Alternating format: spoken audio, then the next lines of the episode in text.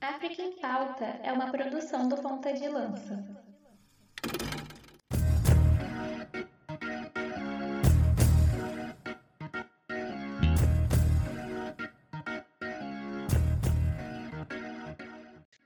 Atenção, ponta de lança! Começa agora o África em Pauta, a ponta da lança da informação sobre o continente mãe.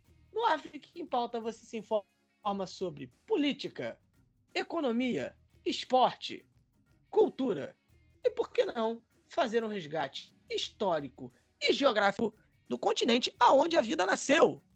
Eu sou Marcos Carvalho e eu te recebo em mais um podcast África em Pauta, o primeiro de 2024, num formato um tanto quanto diferente, já que estávamos aí em longas férias, eh, em longas férias, assim, modo de dizer. Por quê?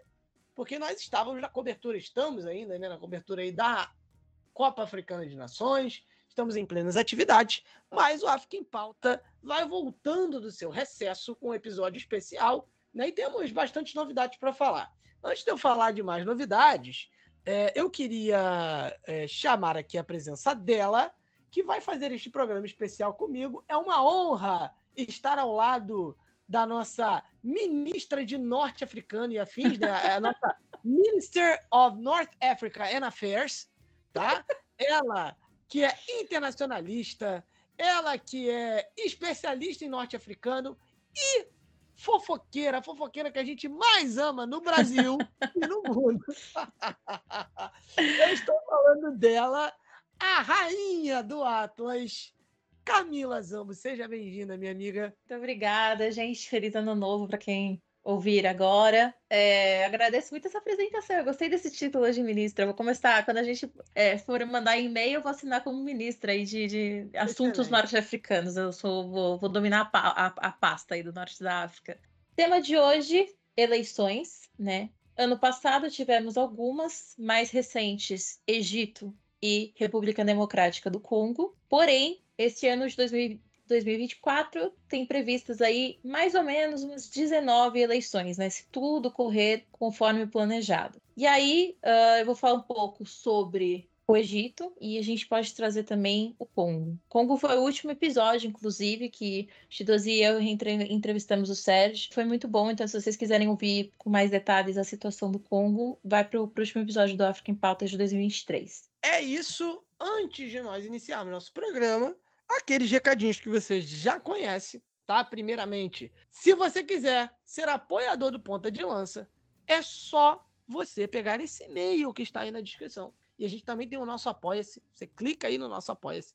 Mas você também quer mandar um e-mail para a gente aí, contato pontalanca, contato pontadelanca, perdão, arroba gmail.com. E você também pode clicar no link aí, tá? No Apoia-se, para se tornar um apoiador. Cara, a partir de 10, a partir de 15 reais, você entra num grupo exclusivo dos nossos apoiadores, onde você bate papo, fica sabendo das últimas fofocas, comenta notícias, a gente troca às vezes artigos, né? Enfim, dicas de livros, a gente conversa sobre o próprio programa, tem aquela resenha legal também nas rodadas de Campeonato Brasileiro, é, às vezes nem tão legal, né? E na Copa Africana das Nações estamos acompanhando jogos juntos lá, tem, tem aquela zoeira bacana, enfim, tá muito legal. Então, assim, se você não está no nosso grupo de apoiadores, você está perdendo. Então, se torne um apoiador do Ponta de Lança.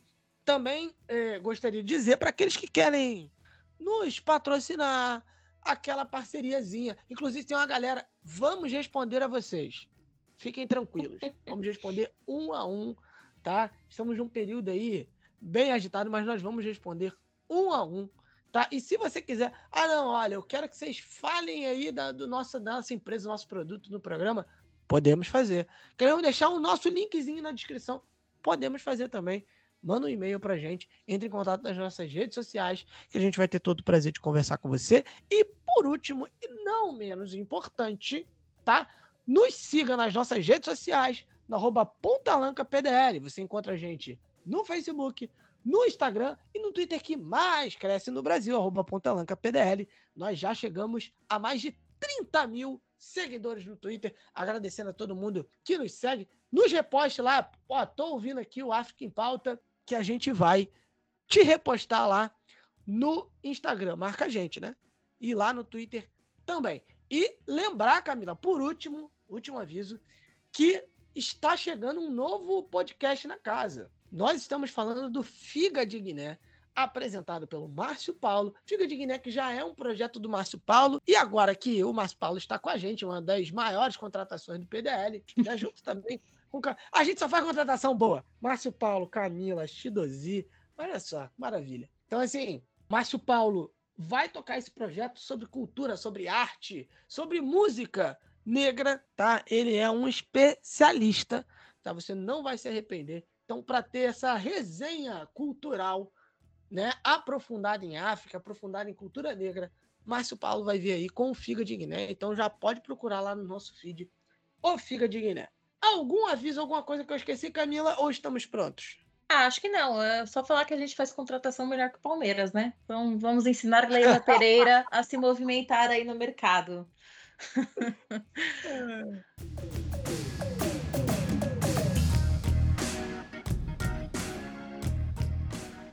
Vamos ao nosso primeiro bloco. Vamos fazer aí dois blocos, tá? E teremos daqui a pouquinho teremos o resgate histórico, tá? Você não pode perder. Mas começando já esse nosso programa, nós vamos passar pelas eleições e nós vamos começar, assim, para deixar né, bem organizadinho para você saber como a gente vai tratar esse bloco. A gente vai falar das eleições do Egito, a gente vai falar sobre as eleições do Congo e nós vamos falar também sobre algumas eleições que nós vamos ter este ano. Nós vamos passar aí pelas eleições que nós vamos ter esse ano, vamos fazer alguns comentários sobre essas eleições, tá? Mas nós vamos começar pelo Egito, já que o presidente Abdel Fattah al-Sisi garantiu, Camila, a sua uh, reeleição para um terceiro mandato com 89,6% dos votos. Assim, caiu um pouquinho a popularidade do Sisi, né? é, né? Dessa vez não teve Salah para concorrer com ele, então aí já ficou um pouquinho mais triste a, a vida do Cici, mas é, ele fez um investimento bem pesado em, em, jingle, né, em propaganda. Toda hora passava um carrinho falando para votar no Cici porque ele era um presidente incrível, porque ele tinha conseguido fazer coisas incríveis para o país. E aí ele conseguiu ser reeleito. Também ajuda que dos três concorrentes, dois eram amigos dele, amigos mesmo, tá, gente? Era ali parceiro de governo e de vida. Então, assim, né, se alguém ganhasse, ia continuar o Egito do jeito que tá não tem muito o que fazer. O Sisi tem é, total apoio do exército. O Egito é um país extremamente militarizado. Inclusive, no último África em Pauta, a gente falou sobre isso com o Sérgio. Ele falou que é uma das grandes diferenças de um cenário é, eleitoral no Egito e no Congo, uh, o Egito, basicamente tudo vai ser controlado pelo exército, desde a, a forma local que as escolas, né, as escolas é, eleitorais, os colégios eleitorais, né, é, são pra, preparados para receber as eleições. Então, desde colocar ali aquela urninha de papel até é, qual é a propaganda que vai passar na, na TV, isso tudo passa também pela mão do exército, porque diversas indústrias e diversos sistemas dentro das instituições é, egípcias são controladas pelo exército. É o, o Sisi, na verdade, veio do exército, né? Então é um país extremamente militarizado e não tem muita opção. É, ele vai conseguir contornar ali de forma a se manter no poder, mesmo que quando, quando ele sair, eu imagino que ele coloca alguém de confiança, isso se ele não tentar retornar, né? Então, eu não sei se vocês participaram, mas é, recentemente a gente, eu, Chidozi e eu, participamos de uma live e o Chidozi falou que isso é muito comum na África, né? Os, os, alguns é, representantes, alguns líderes assumem essa postura mais ditatorial e tentam se perpetuar pelo poder por muito tempo. E no Egito isso é comum, infelizmente, justamente por essa facilidade do exército se, se instaurar em algumas instituições. Então, uh, o Egito continua numa inflação galopante, deterioração, deterioração do, do poder de compra, não tem muito muito, muita mudança em relação ao ano passado. Talvez um índice ou outro esteja um pouco melhor, outro tenha piorado, mas o cenário é o mesmo: a economia péssima, o sistema público desgastado, com altos investimentos que não retornam ao povo e o povo cada vez mais desconfiado das suas instituições. É, e assim, a gente até no, no ano passado a gente teve algumas polêmicas, né? A gente tratou aqui do Dia do Diálogo Nacional, isso é, foi uma maravilha, esse Dia do Diálogo Nacional, né? Eu, era o Cici com aquele bastão escrito diálogo. Né? Essa foi a melhor é... piada que você fez para mim em 2023. Pô, essa, daí, essa, daí, é maravilhosa. É, enfim, é, nós, nós tivemos aí, né, três dias, né? A eleição foi, foi realizada três dias. É, assim, é importante a gente também situar o seguinte: essa eleição ocorre, né, também enquanto o Egito luta contra uma, uma crise econômica e também tenta gerenciar né, a guerra entre Israel e Hamas, tá? Esse conflito em Gaza, inclusive, foi apontado como o motivo pelo qual alguns eleitores votaram no Sisi. Eles falaram: a gente, a gente se sentiu mais encorajado a votar no Sisi por conta do conflito em Gaza, já que né, vem, inclusive, o Sisi como um elemento de estabilidade ali no Oriente Médio. Tá? Lembrando que o Egito ele tem é, relações, por exemplo, com Israel, né? Foi uma das, das, primeiras nações árabes a reconhecer Israel, por exemplo. Tem ali a, a, a sua fronteira, enfim, e acaba participando muito dessa desse gerenciamento também da chegada de ajuda humanitária né, é, no território de Gaza é, o Egito realmente é um elemento muito importante nesse conflito. E aí, gente, é aquilo que a gente já já falou aqui no, em outros programas. Né? Tem gente que às vezes pede um aprofundamento gigantesco nosso sobre o, a Palestina. A gente vai sempre citar aqui a causa palestina, né? a questão do, do conflito, sempre que ela tocar mais o, os países africanos, a política africana como um todo né? Lembrando que assim, nós somos focados no continente africano, somos do África em pauta. Tá? Então, nossa prioridade sempre vai, vai ser cobrir e olhar pelo prisma do continente africano, a visão dos países africanos, tá bom? Mas, enfim, é, o conflito em Gaza é, foi apontado ali como um fator onde uh, muitos resolveram votar no Sisi, mas, assim, é, não, não tem muito. Não tinha muita opção, né? Inclusive, Não. o Hossam Bagat, que é chefe da Iniciativa Egípcia para os Direitos Pessoais, que é um grupo independente do Egito, assim, ele falou até aspas fortes, mas que não são muito difíceis de, assim, de você concordar, né? Ele disse o seguinte: não houve eleições. Se se usou todo o aparato estatal, né? E aí a Camila citou, né? Ele fez os, os seus jingles aí, né? Ei, ei, Mael, um de... não, não era, né? Não podemos Podemos classificar Cici como um democrata cristão? Acho que não. É... né? Eu acho complicado. Acho complicado. Né? Mas, enfim, é, ele disse que o Cici usou todo o aparato estatal e as agências de segurança para impedir que qualquer candidato sério concorresse. E, gente, é isso mesmo.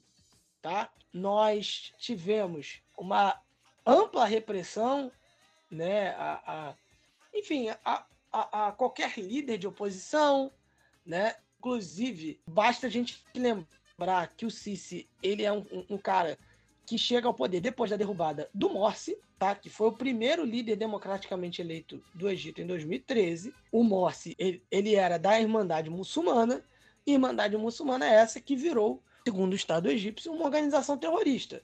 Na visão do Estado egípcio, a Irmandade Muçulmana é uma organização terrorista, um grupo terrorista, e não um grupo político. Então, assim, enfim, tivemos várias pessoas, inclusive, sendo levadas de ônibus para alguns locais da votação, óbvio, porque isso interessava ao Sisi.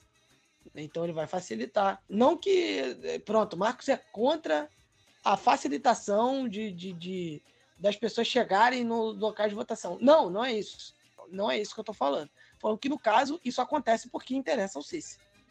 É, né? é, é, aquela coisa que dizer assim, o transporte público na cidade, eu não vou fazer qualquer tipo de investimento para melhorar. Eu vou fazer um monte de rodovia que vai aumentar, aumentar os fluxos né, de carro, de transporte, do que seja, que não vão resolver a vida das pessoas, fazer mega investimentos em, em obras que não adiantam, mas na hora da eleição eu vou levar todo mundo bonitinho, vou me certificar é. que as rodovias vão estar livres. É, é esse o, o, o método do Sisi. Não, ex exatamente, exatamente. E tem essa questão também de que o Egito está preparando uma nova capital.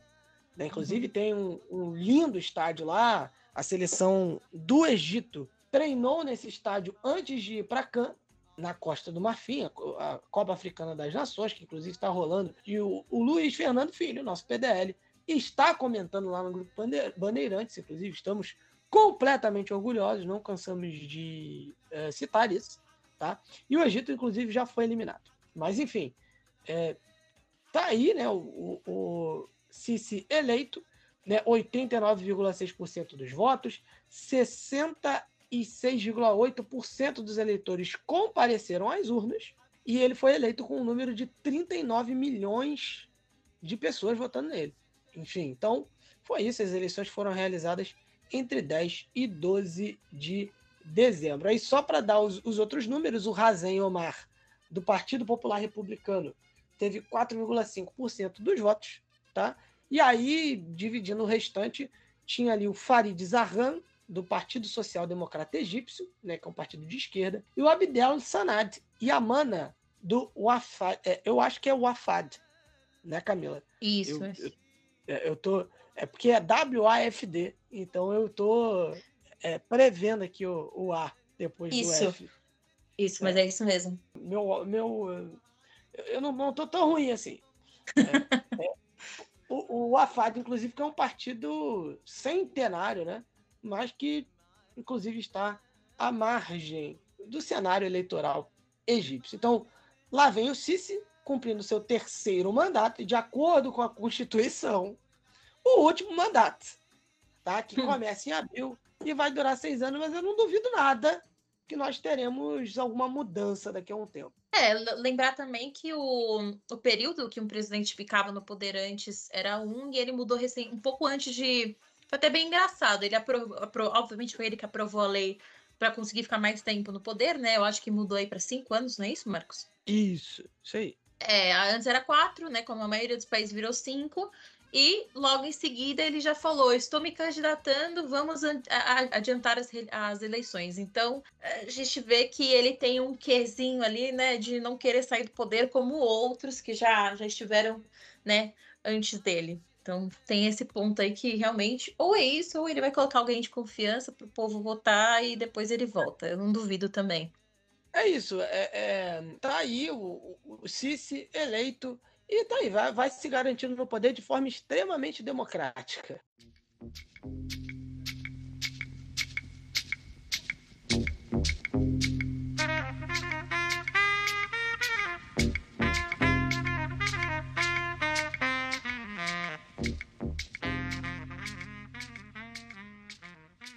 Vamos para o Congo, que inclusive está na semifinal. Exatamente. República Democrática do Congo está na semifinal da Copa Africana das Nações. Enfim, eliminou o Egito. É, vai chegando aí as semifinais da Copa Africana das Nações. Também, para minha tristeza, Angola já foi uh, eliminada, mas fez uma can sensacional. Né? Foi eliminada pela forte e estável Nigéria, que para mim vai ser a campeã. Hein? Um abraço para Augusto César Chidozi. Bom, vamos lá, né? Vamos para a República Democrática do Congo já que o presidente Félix Tshisekedi foi reeleito após uma eleição bastante contestada. Tá? Ele foi eleito para um segundo mandato com mais de 73% dos votos nas eleições do dia 20 de dezembro. Calma aí. Calma aí. Lembrando, se você quiser entender também um pouquinho mais do contexto dessas eleições, a gente vai falar aqui, é, né, rapidamente, alguma coisa ou outra sobre o contexto dessas eleições, mas a gente simplesmente entrevistou o Sérgio, né, que, enfim, ele que é enfim, um antropólogo, pesquisador, ele que é franco-congolês, esteve aqui, foi entrevistado pela nossa galera para detalhar bem como seriam essas eleições, tá? Mas enfim, a Comissão Eleitoral da República Democrática do Congo, no dia 31 de dezembro, afirmou que o atual presidente do país, Félix Tshisekedi, foi reeleito para um segundo mandato. Tá?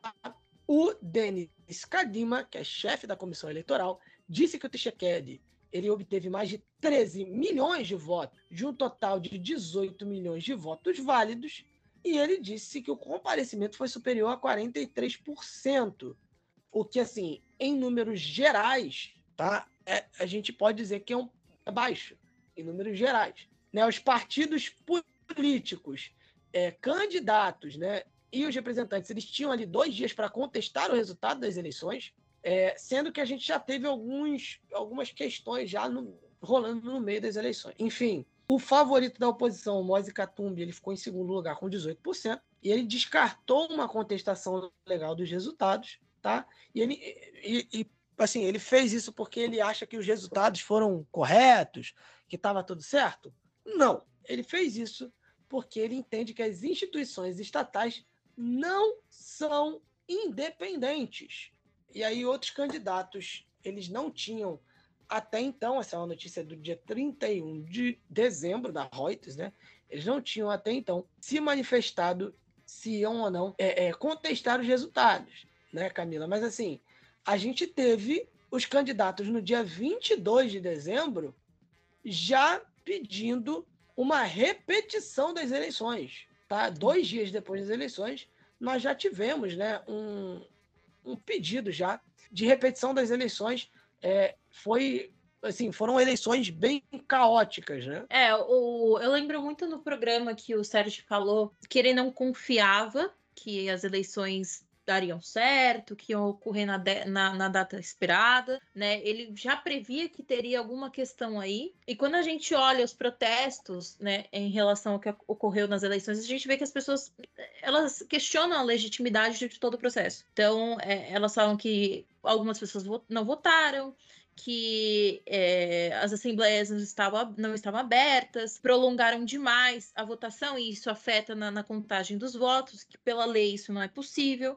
Então, a gente olha e percebe que o público estava realmente, o povo congolês estava realmente bem atento às eleições e que o processo não foi respeitado em sua totalidade. Então, é, é, foi uma, uma falha, né? Não, não foi. Uh, é, vamos dizer assim, não correu da forma que nem a lei nem os outros candidatos previam. E o que a gente pode ver é, é que ah, o, po o, povo pede, ou o povo e os outros candidatos também que se sentiram lesionados de alguma forma, pede uma responsabilização, dos, principalmente do Chequede, né? Uh, eles falam, vocês gastaram dinheiro demais, Uh, e tem que falar o que vocês fizeram com esse dinheiro, por que, que teve atraso na, na contagem dos votos e por que, que as eleições não, não são é, tão limpas e tão parciais quanto a gente gostaria. É, Camila, e assim, é, para a gente é, contextualizar um pouquinho mais, a gente teve a oposição classificando a eleição como uma farsa. É, assim, o país já tem eleições disputadas que acabam, assim, por vezes, descambando para a, a violência, né? É um assim, é, é um processo eleitoral sempre cheio de desconfiança, pouco, assim, pouco se confia nas instituições do país. Inclusive, tivemos ali alguns problemas logísticos, é, sessões eleitorais abrindo com atraso, ou então não abrindo, né? faltaram aí materiais, cartões de eleitor, né? alguns também é, ficavam né, ilegíveis por conta ali da tinta borrada. No caso, na República Democrática do Congo, você né, é, recebe ali um papel e você põe um, uma tinta no, no, seu polegar e você põe ali né, a sua digital no, do lado do, do partido ou do candidato que você vai votar. A gente teve as eleições com observadores locais tá, e organizações da sociedade civil considerando ilegal. A gente já faz conexão com uma outra notícia, já que tivemos, é, enfim, observadores que foram enviados pela União Europeia para a República Democrática do Congo, né? Falaram, inclusive, né, que em partes do país, né, muitos votos estavam sendo contados cinco dias depois da, da eleição, né? Sendo que nós tivemos o, o resultado já divulgado, enfim, dois dias depois. Nós tivemos 18 milhões de votos, tá? Sendo 18 milhões de pessoas indo às urnas, desses 18 milhões, como a gente disse, o Tshisekedi ficou com 70% dos votos, tá? O Moise Katumbi teve 18% e o Martim Faiulo teve 5%. O Martim Faiulo, inclusive, disse que qualquer país estrangeiro que considerasse essas eleições como normais, né, como, aliás, que considerasse essas eleições como eleições, é, tinha um problema. Né? Ele falou que era uma farsa, inclusive pedindo para que não fosse aceito internacionalmente o resultado. Tivemos, inclusive, alguns confrontos, né? alguns dias depois das eleições, entre os apoiadores do Faiulo, alguns policiais, enfim, tivemos gás, uh, né, é, é, é, bombas de efeito moral uh, lançados, enfim, uh, as pessoas jogando pedras, assim, aquele tipo de protesto que a gente já sabe, né, que acontece. Importante lembrar também que tivemos uma missão europeia de observação sendo enviada para o país, porém, eles não conseguiram né, se deslocar no país alegando problemas de segurança. E aí a gente volta a repetir: a crise de segurança que vive a República Democrática do Congo tem a ver com vários grupos, com, com os grupos armados né, uh, no país, tem a ver principalmente com o M23, que é apoiado por Ruanda, e que ali na província de Kivu do Norte já tomou grande parte do território. Inclusive, né, as forças né, da, da África Oriental e da ONU foram retiradas do local. Então é algo que está inteiramente aí no código, no, no colo do Tshisekedi. Enfim, há também responsabilização, e aí por parte do Martin Fayulo, ao senhor Kadima, tá? que é o presidente da comissão eleitoral, que a gente já citou ele aqui. O Fayulo, ele diz que o Kadima e o Tshisekedi têm de assumir a responsabilidade pela, pela falha né, das eleições. Eles disseram que eles, eles gastaram um bilhão de euros né? É, e, enfim, no fim das contas, não, não, não tivemos eleições limpas, transparentes, imparciais, e as eleições né, foram um fracasso, né, com falta de material, uh, sessões abrindo uh, mais tarde, com sessões não abrindo. Então a gente já tem aí um grande problema. E aí, né, tivemos toda essa, essa, toda essa questão da República Democrática do Congo com eleições violentas, né, com protestos, né, com conf confrontos entre uh, população e forças de segurança e eleições pouquíssimo transparentes, eleições uh, extremamente complicadas, onde o Tshisekedi foi eleito com uma taxa muito alta né, dos votos, mas, uh, enfim, mais uma vez com sérios problemas. Se no Egito, com o interesse do Sisi. O pessoal tinha ônibus para ir votar na República Democrática do Congo. As pessoas tiveram extrema dificuldade de votar, Camila. Alguma observação mais sobre o Congo? Acho que não. Eu acho que só uma, algo que a gente pode comentar é, em outros países, né, em momentos de eleição, a gente tem alguns líderes que são acusados de perturbar aí as boas práticas, justamente para poder se beneficiar de alguma forma. Aconteceu isso na Turquia, acontece na América Latina, infelizmente algumas vezes. Então, é, é, eu acho que também a gente pode entender que essa desconfiança do, do povo congolês e entender tudo isso como um método do, de um, do Tshisekedi para se manter no poder não é não vem do nada, né? É, é, algo que acontece na política e o fato deles terem essa, essa postura de questionar, ir atrás, protestar e entender que o que está acontecendo, de que forma o dinheiro público, né, foi gasto, onde essa máquina está sendo aplicada e se está sendo da maneira correta, é, é, muito bom, porque, querendo ou não, os políticos vão ficar mais em alerta e não entender que eles podem simplesmente passar por cima do povo e que vai ficar tudo bem, que eles vão aceitar. É isso. E aí, para encerrar esse primeiro bloco, Camila, vamos passar aí pelas eleições que teremos em 2024 no continente? E aí eu, eu vou citar a lista e aí a gente vai fazendo alguns comentários né, sobre essas eleições. Né? A Camila certamente tem algo aí para falar de algumas. Vou começar aqui falando da Argélia, Nós teremos eleições em 2024. Segura essa lista aí, amigão. Argélia, Botsuana, que inclusive tem aquela música muito legal, né? É, que o pessoal quer se divertir. É Botsuana, have fun. É assim, né? Muito bom. Enfim, né?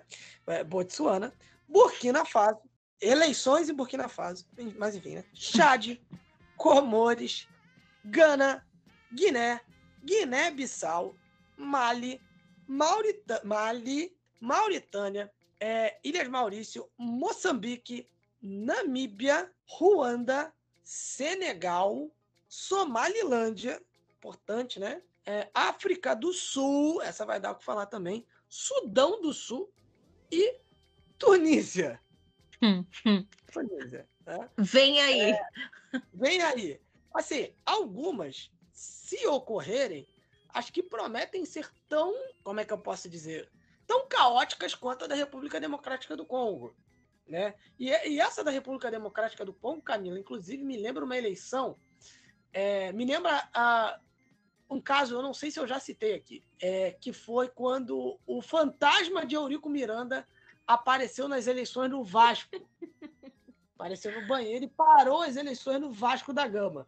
É, né, essa da República Democrática do Congo me lembrou um pouco, assim, tanto, tanto quanto caótica, né? Ah, mas temos alguns candidatos a eleições caóticas aqui em 2024.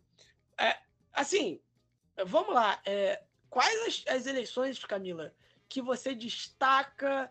É, alguns, né? Enfim, as eleições que você entende que são as mais importantes, antes que alguém fale, ah, mas todas as eleições são importantes. Sim, gente, a gente respeita aqui democracia, as eleições, mas existem eleições mais importantes que as outras, ponto. Tá? Eu preciso ser sincero nesse ponto. Mas uh, quais as eleições que você destaca, Camila, né, dessas que a gente citou aí, para 2024? Eu acho que, para começar, a gente já começa com uma notícia quentíssima que nossa apoiadora a querida Ivinha, ela trouxe pra gente no grupo aqui. Então, se você quer, inclusive, contribuir com o África em Pauta, você pode, se você for apoiador, só para vocês terem noção do privilégio que é. Mas só para falar, Senegal supostamente teria as eleições agora, no dia 25 de fevereiro, então é daqui duas, três semanas. Só que o Macky Sall, que é o presidente, já anunciou que serão adiadas, né? São, seriam as eleições presidenciais. E nesse sábado, exatamente no dia que a gente está gravando o programa, ele fez uma, uma declaração para a nação, um discurso, e anunciou que tinha cancelado uh, uma lei, tendo uma disputa sobre a lista dos candidatos, porque teria, né, segundo ele, uma preocupação sobre a integridade da votação. As eleições são algo crucial para toda a democracia, né? É, Senegal, Senegal não vai ser diferente. E o Macky Sall, ele, há um tempinho atrás, ele anunciou que ele estaria se aposentando após o segundo mandato. Então, diferentemente do Sisi, ele não quer continuar no poder né, para um terceiro mandato. E ele falou, estou indo aqui, não, não quero mais essa situação, vou, vou deixar para vocês, né? Senegal é um país que passou por alguns processos... É, de, de turbulência política, mas fez um bom progresso depois de 2000. Então, tivemos aí mudanças de liderança partidária, eles começaram a entender mais o valor da participação civil na, na sociedade, na vida política, e eles criaram, por exemplo, comissões eleitorais nacionais autônomas, que é justamente reconhecida por essa independência. Então, quando você tem um presidente questionando a integridade do processo eleitoral, você vê que tem alguma cisão ali muito importante. Diferentemente de muitos países, essa comissão consegue, de fato, promover vitórias da oposição na, nas eleições legislativas, então por mais que o presidente seja uma Maquissal em outros, outros órgãos, em outras cidades, você tem aí a oposição conseguindo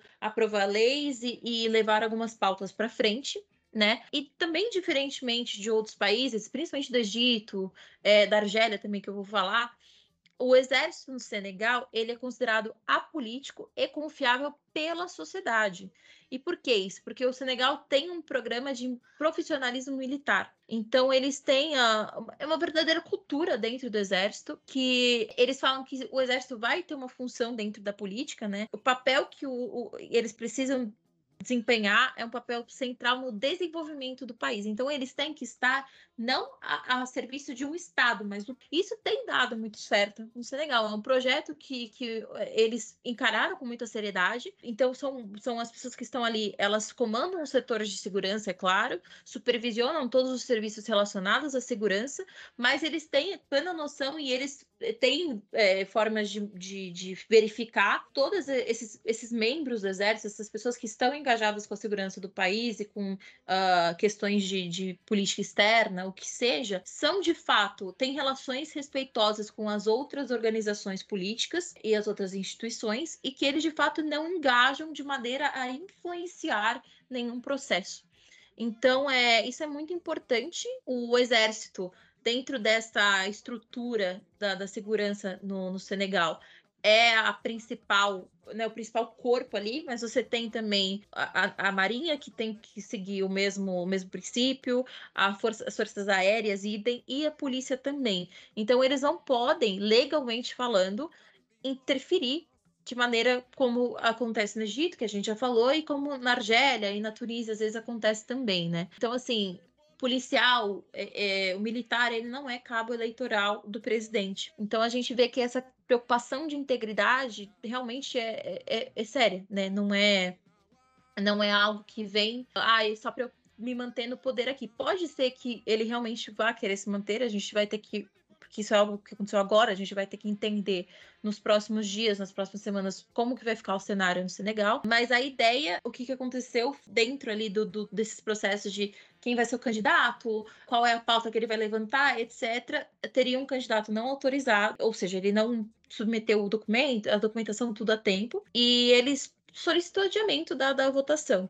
E outro partido disse que suspender as eleições seria um, é, um golpe, né? Porque aí você perpetua alguns atores no, no poder, não só o, o, presidente, por também ter ser uma, uma, uma eleição que tem uma, uma mudança ali no cenário político como um todo, é, não de atores, mas de, de propostas e projetos. E então a gente vai ter que ver se isso realmente vai ter uma afetar de alguma forma a democracia no Senegal, que sinceramente é, está numa situação muito melhor do que outros países na região ali da África Ocidental. É, e principalmente se você comparar com o norte da África, é, eu acho que é um avanço muito grande. Então a gente vai ter que ver os, as cenas dos próximos capítulos. Outro país né, que eu falei que eu acho que vai dar um problema, uma dor de cabeça enorme para todo mundo é a Tunísia.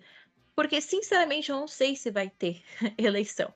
É uma eleição que está prevista para o final do ano, mas, como tudo na Tunísia, gira em torno do Kais Said, a gente não sabe o que, que ele vai decidir fazer. Para quê? Porque, para quem não sabe, em 2021 ele deu um autogolpe, como alguns chamam, e ele concentrou todo o poder do judiciário e do legislativo na mão do, do presidente, que é ele, né? Então ele coloca quem ele quer, são geralmente figuras com o mesmo perfil dele. Então, por exemplo, teve uma mudança de ministro, agora eu não vou lembrar qual ministério foi, que ele colocou o ministro, tirou a ministra e colocou o ministro com o mesmo perfil, inclusive de ancestralidade dele. O Said é uma. Ele vem de família árabe otomana, né? E isso explica muito a visão que ele tem em relação aos imigrantes subsaarianos. Eu não gosto desse termo, mas é o termo que se usa na Tunísia e até no cenário é, geopolítico como um todo. E isso é, é, vai ser o cerne, né? ou pelo menos um dos cernes, porque a, a Tunísia é um país que está pior ainda que o Egito no cenário produtivo e econômico e social, mas eu acredito que essa crise do, da imigração vai ser uma grande questão, porque o site promove uma verdadeira inquisição racista contra esses imigrantes vindo de outros países africanos. Ele defende que eles são uma ameaça à identidade árabe e islâmica da Tunísia, que é um pouco absurdo quando a gente pensa que muitos desses imigrantes são muçulmanos também, mas quando a gente pensa em todos os países do norte da África, a gente tem essa questão da arabização. A arabização ela ela serve como uma ferramenta política, muitas vezes de perpetuação no poder.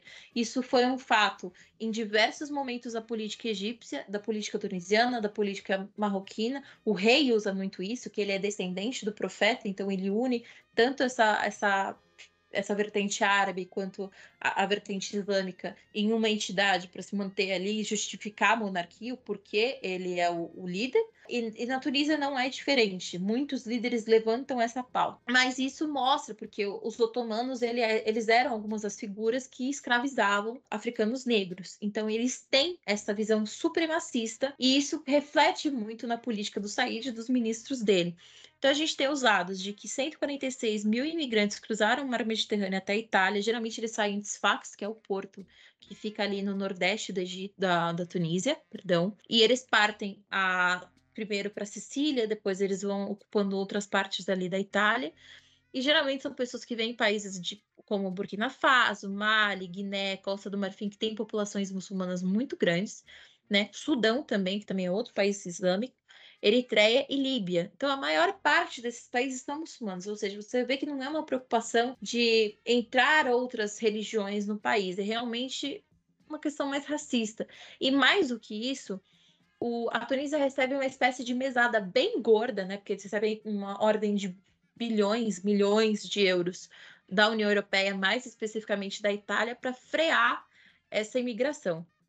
Então, em 2022 para 2023, a gente teve um aumento considerável dessa, dessa, desse tráfego aí de pessoas, 65% a mais, ou seja, muita gente. Quando a gente olha, principalmente Burkina Faso, Mali e outros países ali também na África Ocidental, África Central e o Sudão, principalmente, a gente entende que isso é uma questão de política, né, ou de países que estão extremamente instáveis, política, economicamente, socialmente, e eles buscam outros outros destinos. Muitos partem para outros países da África, a gente vê isso muito na questão do Sudão, mas tem muitos países, muitas pessoas que buscam também Europa, ou às vezes até os Estados Unidos, e para isso elas partem primeiro para o país ocidental mais perto, que no caso aí, é, quando a gente olha ali a região do chamado Cartago tunisiano, é, o mais próximo é a Itália realmente. Além disso, muitas pessoas saem da própria Tunísia. Só que qual que é a grande questão? O controle costeiro tem fiscalizado esses tunisianos, né? Além deles estarem ali para policiar os africanos negros e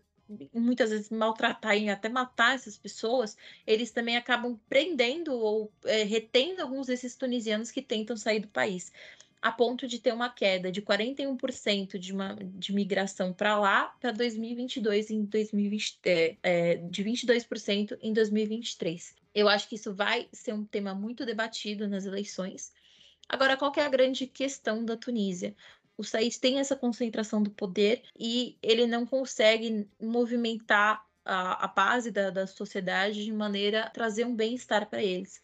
Então, é um país tem uma, uma inflação aí de número de quase 9%. Em, em dezembro, aliás, em novembro, a gente teve 8,3% de, de inflação. O desemprego supera essa casa dos 10%, já está em 15%.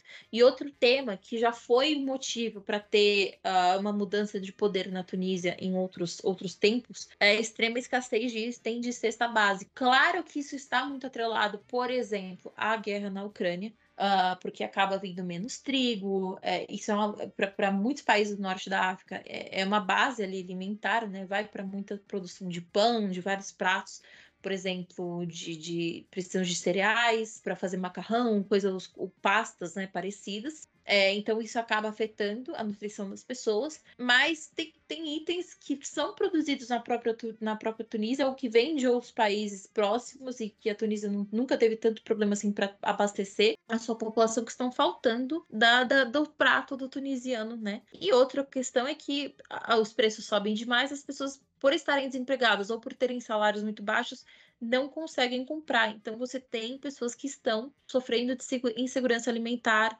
em muitas cidades do país. É, isso com certeza vai ser a principal pauta. Eu acho que essas duas vão ser o, o, o, que mais vai ser tratado, além da repressão, né? Porque, diferentemente do Egito, por exemplo, e da Argélia, a Tunísia, por mais que seja um país que venha sistematicamente perseguindo e prendendo opositores, políticos ou não, porque a gente tem civis que são presos, você tem aí um cenário em que é, cerca de 260 personalidades de peso dentro do país assinaram uma petição declarando que as eleições seriam ilegítimas e sem sentido, porque eles preveem a reeleição do atual presidente. Você tem uma, uma, um não comparecimento muito grande em todas as eleições que eles promovem, na última que foram locais, né, mais legislativas do que presidenciais por si, apenas 11,6% dos eleitores votaram, ou seja, vamos aí que 90% do país não compareceu às urnas. E você tem opositores se, se movimentando para concorrer contra o Said. Então tem Alfa Hamdi, Nizar al-Shari e Fadel Abdelfki, que são alguns desses, uh, mas a previsão é que outros ainda tentem concorrer para tentar realmente tirar o, o Said do poder. Então, eu acho que talvez a Tunísia é, esteja numa posição um pouco melhor do que o Egito, é, porque você realmente tem engajamento, e que a Argélia também, né, falando em Norte da África, mas isso é uma constante em outros países também. Mas aí depende muito do Said, porque, como eu falei, ele tem o controle de todas as instituições, seja o, o exército, seja né, o judiciário, então ele pode muito facilmente manipular tudo a favor dele e não ter eleições. Foi o que eu falei, eu não sei nem se vai acontecer as eleições, porque ninguém.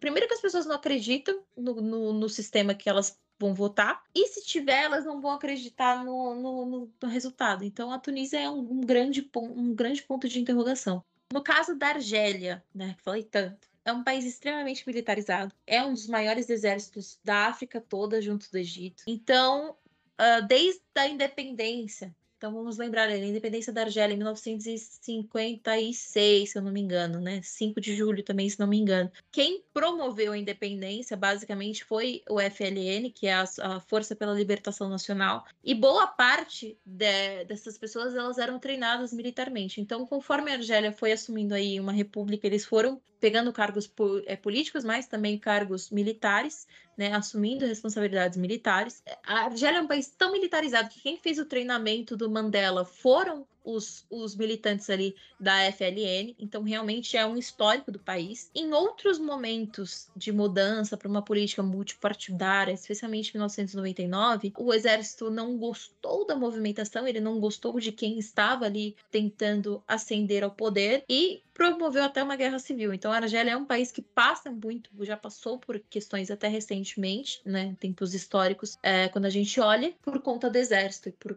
para essa intervenção massiva deles na política. O atual é, general-chefe do exército, que é o Said Shengrib, é, Shengrib, gente, calma, peraí, um, dois, três. O atual general-chefe do exército, que é o Said Shengri-Ha, muito difícil o sobrenome dele, prestou apoio, claro, ao Tebune, que é o presidente, e ele elogiou, falou que os projetos que eles fizeram nesses últimos quatro anos foram excelentes. Mas aí a gente pensa a níveis políticos, né? Qual que é o real cenário? Então você realmente tem esforços governistas. O Tebune assume depois de um momento de muita instabilidade política, tem as, as revoltas ali de Iraque, você tem movimentos sociais distintos, desde o povo Amazigh, principalmente dos Kabyle, que fica ali no norte da Argélia, também movimentos mais para a área saariana do país. Enfim, toda essa movimentação culminou em protestos em massa que foram super arrependidos, é, principalmente pela polícia. E o Tebune assume nesse cenário aí super instável. Ele fez, de fato, alguns esforços voltados para combate à corrupção, para o diálogo político, revitalização da economia, mudanças institucionais e estrutura, estrutura, estruturais, buscando bem-estar social, mas o governo ainda carece muito de políticas e movimentos socioeconômicos que sejam de fato viáveis, né? Então, essas mudanças, principalmente reavaliando os processos de tomada de decisão e transição para um novo é, modelo de governança, não tem surtido tanto efeito quanto a oposição gostaria. No último relatório da ONU, feito pela especialista Mar, é, Mary Blauer, teve um progresso, realmente. Então, você tem órgãos apoiando e prestando consultoria ao governo, além da absolvição de alguns presos políticos. Mas a opressão continua. Então você tem muito assédio judicial, você tem dissolução de organizações de direitos humanos, restrição à liberdade de movimento. Então, por exemplo, tem um rádio noticia, principalmente para a diáspora na França, sobre o movimento Amazon no país, que ele foi tinha tinha suporte do governo, né, suporte financeiro, e ele foi cortado inteiramente, então a rádio fechou. Então você tem diversas formas de intimidação e vigilância algumas etnias Amazigh mais do que outras são mais revoltadas, vamos dizer assim, e essas são as que mais sofrem dessa fama de dissidência. Né? Então, você vai ter alguns partidos de oposição pedindo diálogo, pedindo mais representação política de minorias, até porque, por exemplo, mulheres são ainda minoria no, no, parlamento, no mercado de trabalho. Então, tudo isso são pautas que são muito discutidas, é, além de opressão étnica e racial. Mas isso ainda não está claro que a, a população vai querer engajar. Como falei, tem um cenário realmente diferente da, da Tunísia. A Tunísia, eu acho que está combinando a um ponto de exaustão para alguns é, opositores. E na Argélia, por mais que eles estejam cansados, eles não, não tem certeza de qual será o próximo passo, né? Então eles não, não planejam, muitos deles não planejam participar das eleições ou apresentar qualquer candidato, porque tem uma grande preocupação sobre a, trans, a transparência desse processo eleitoral. Né? Então você não tem uma oposição eficaz, muito menos organizada, a prever que o Tebuni não vai ficar no poder, ou que ele não consegue colocar ninguém no poder, porque ele já é velhinho, ele tem 78 anos, então ele pode muito bem colocar um candidato e fazer uma super promoção ali dele e o povo votar. Então você tem uma grande desilusão, porque, por exemplo, é, o Tebuni nomeou em, é, em 11 de novembro um primeiro-ministro chamado Nadir Larboui, que substituiu Aymin Ben Abderrahmani. Não era exatamente da base governista, ele é era, mas não era tão próximo, e o Larbuí é, foi uma escolha não convencional porque ele mostra ali toda essa priorização de figuras leais e não partidárias. Então, o que você tem nas instituições ali, principalmente os mais próximos, né, dentro daquela orla ali próxima do, do Tebuni, são pessoas da confiança dele, algo que o Sisi, por exemplo, faz muito, que não necessariamente vão ser pessoas capacitadas para a função que ela vai exercer, mas que uh, vão manter o projeto do Tebuni de pé. Então a gente não sabe se realmente as eleições vão conseguir é, ter qualquer mudança. Isso é um desafio, porque você tem um boicote vindo do povo e por parte dessas instituições tem repressão partidária, controle midiático e essa concentração né, como resultado nas mãos do, do, do presidente. A níveis econômicos, o que, que, tem de desafio? A Argélia é um país muito dependente da receita de petróleo e gás natural, você tem outras fontes de exportação, mas a, me, a maior continua sendo tudo que vem é, derivado aí do petróleo. A Argélia é o maior país produtor de gás natural de todo o continente africano. Só que isso não está revertendo para indicadores sociais que sejam que indiquem um super desenvolvimento. A Argélia tem conseguido reverter alguns níveis ela, da pandemia, né? Ela foi muito afetada pela pandemia do Covid-19. É, então a inflação já deu uma diminuída. Em dezembro do ano passado já estava em 7,8, chegou a mais de 10. Desemprego também deu uma diminuída, fica aí na casa dos 11, 12%. E as escassez de alimentos são muito ligadas às mudanças climáticas. Então, por exemplo, as queimadas, que são muito comuns ali no norte da Argélia, parte mais mediterrânea, secas, principalmente nas partes mais desérticas, ficam ao sul. E a guerra na Ucrânia também afetou, como eu disse, muitos dos, dos da, da, da nutrição, né, do que vai ao prato do norte africano é baseado no trigo também. Então, eles acabam sendo desabastecidos quando não chega ao país. Os órgãos é, internacionais voltados para a economia prevêem que a inflação vai ficar moderadamente progressiva, então ela vai subir um pouquinho, depois ela cai para esses próximos dois anos, mas que com as políticas monetárias e fiscais certas, você consegue impulsionar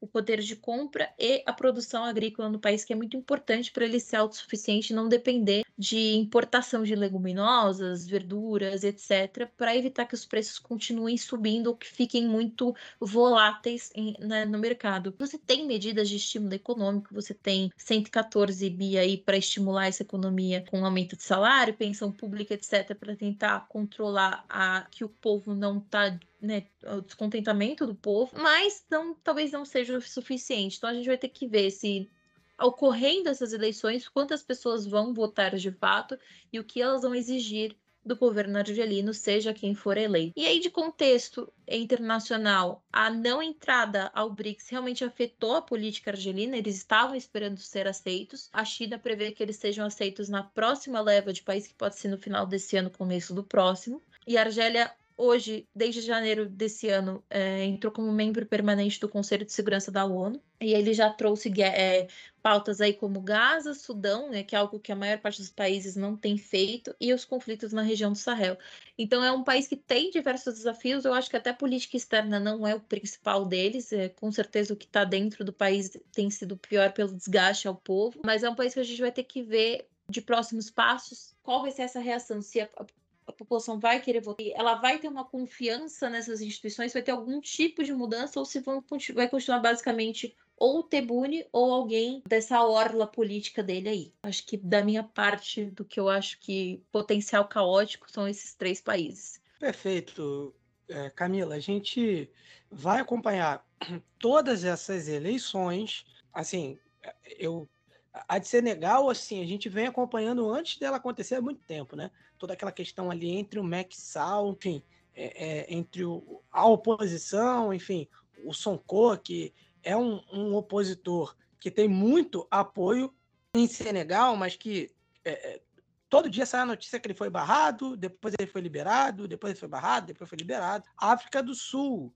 a gente vai ter, assim, um, acho que pela primeira vez a gente tem uma possibilidade, né, desde o fim do apartheid, de não ter, né, o partido de Nelson Mandela, o partido do atual uh, uh, presidente da África do Sul. Vamos ter uma possibilidade aí pela primeira vez desde 1994, né, desde o fim do, do, do apartheid, uh, de não termos o Congresso Nacional Africano no poder. Teremos pela primeira vez uma, assim, acho que uma possibilidade bem grande de não termos o Congresso Nacional Africano no poder. É uma eleição muito tensa. A África do Sul vem passando por muitos problemas, é, sobretudo custo de vida, questão de energia, que tem uh, desagradado muito a população. Então, o Círio Ramaphosa, não sei, eu acho que é um cara que está aí na corda bamba, digamos assim, no sentido eleitoral, há uma coalizão de partidos para tentar é, levar aí essa, essa presidência do, uh, da África do Sul, e eu acho que são eleições que chamam a atenção. A gente vai falar bastante de África do Sul esse ano e dessas eleições. E aí tem a galera ali, né? Burkina Faso, Mali, uh, que eu uh, particularmente não acredito que, que teremos eleições. Tá? A do Mali eu, acho que foi adiada mesmo, assim, indefinidamente. É, então... e, e tá nessa, né? Não, nós vamos fazer, não, não, vamos fazer. Não, a gente só precisa de mais agora, de mais de dois anos, né? De mais quatro anos. Mas, mas parece o São Paulo, né? Necessito sete reforcitos mais. Né? É, é, é, é, isso. O pessoal vai de, de, de reforcito de, de, de ano em ano né? e vai aumentando os seus mandatos. Tá? E aí a gente vai ficar de olho nas eleições. Né? Gana também são eleições muito importantes para o continente. Ruanda, vizinha da República Democrática do Congo, é também para a gente estar de olho, né? principalmente por toda essa crise ali da região. Né?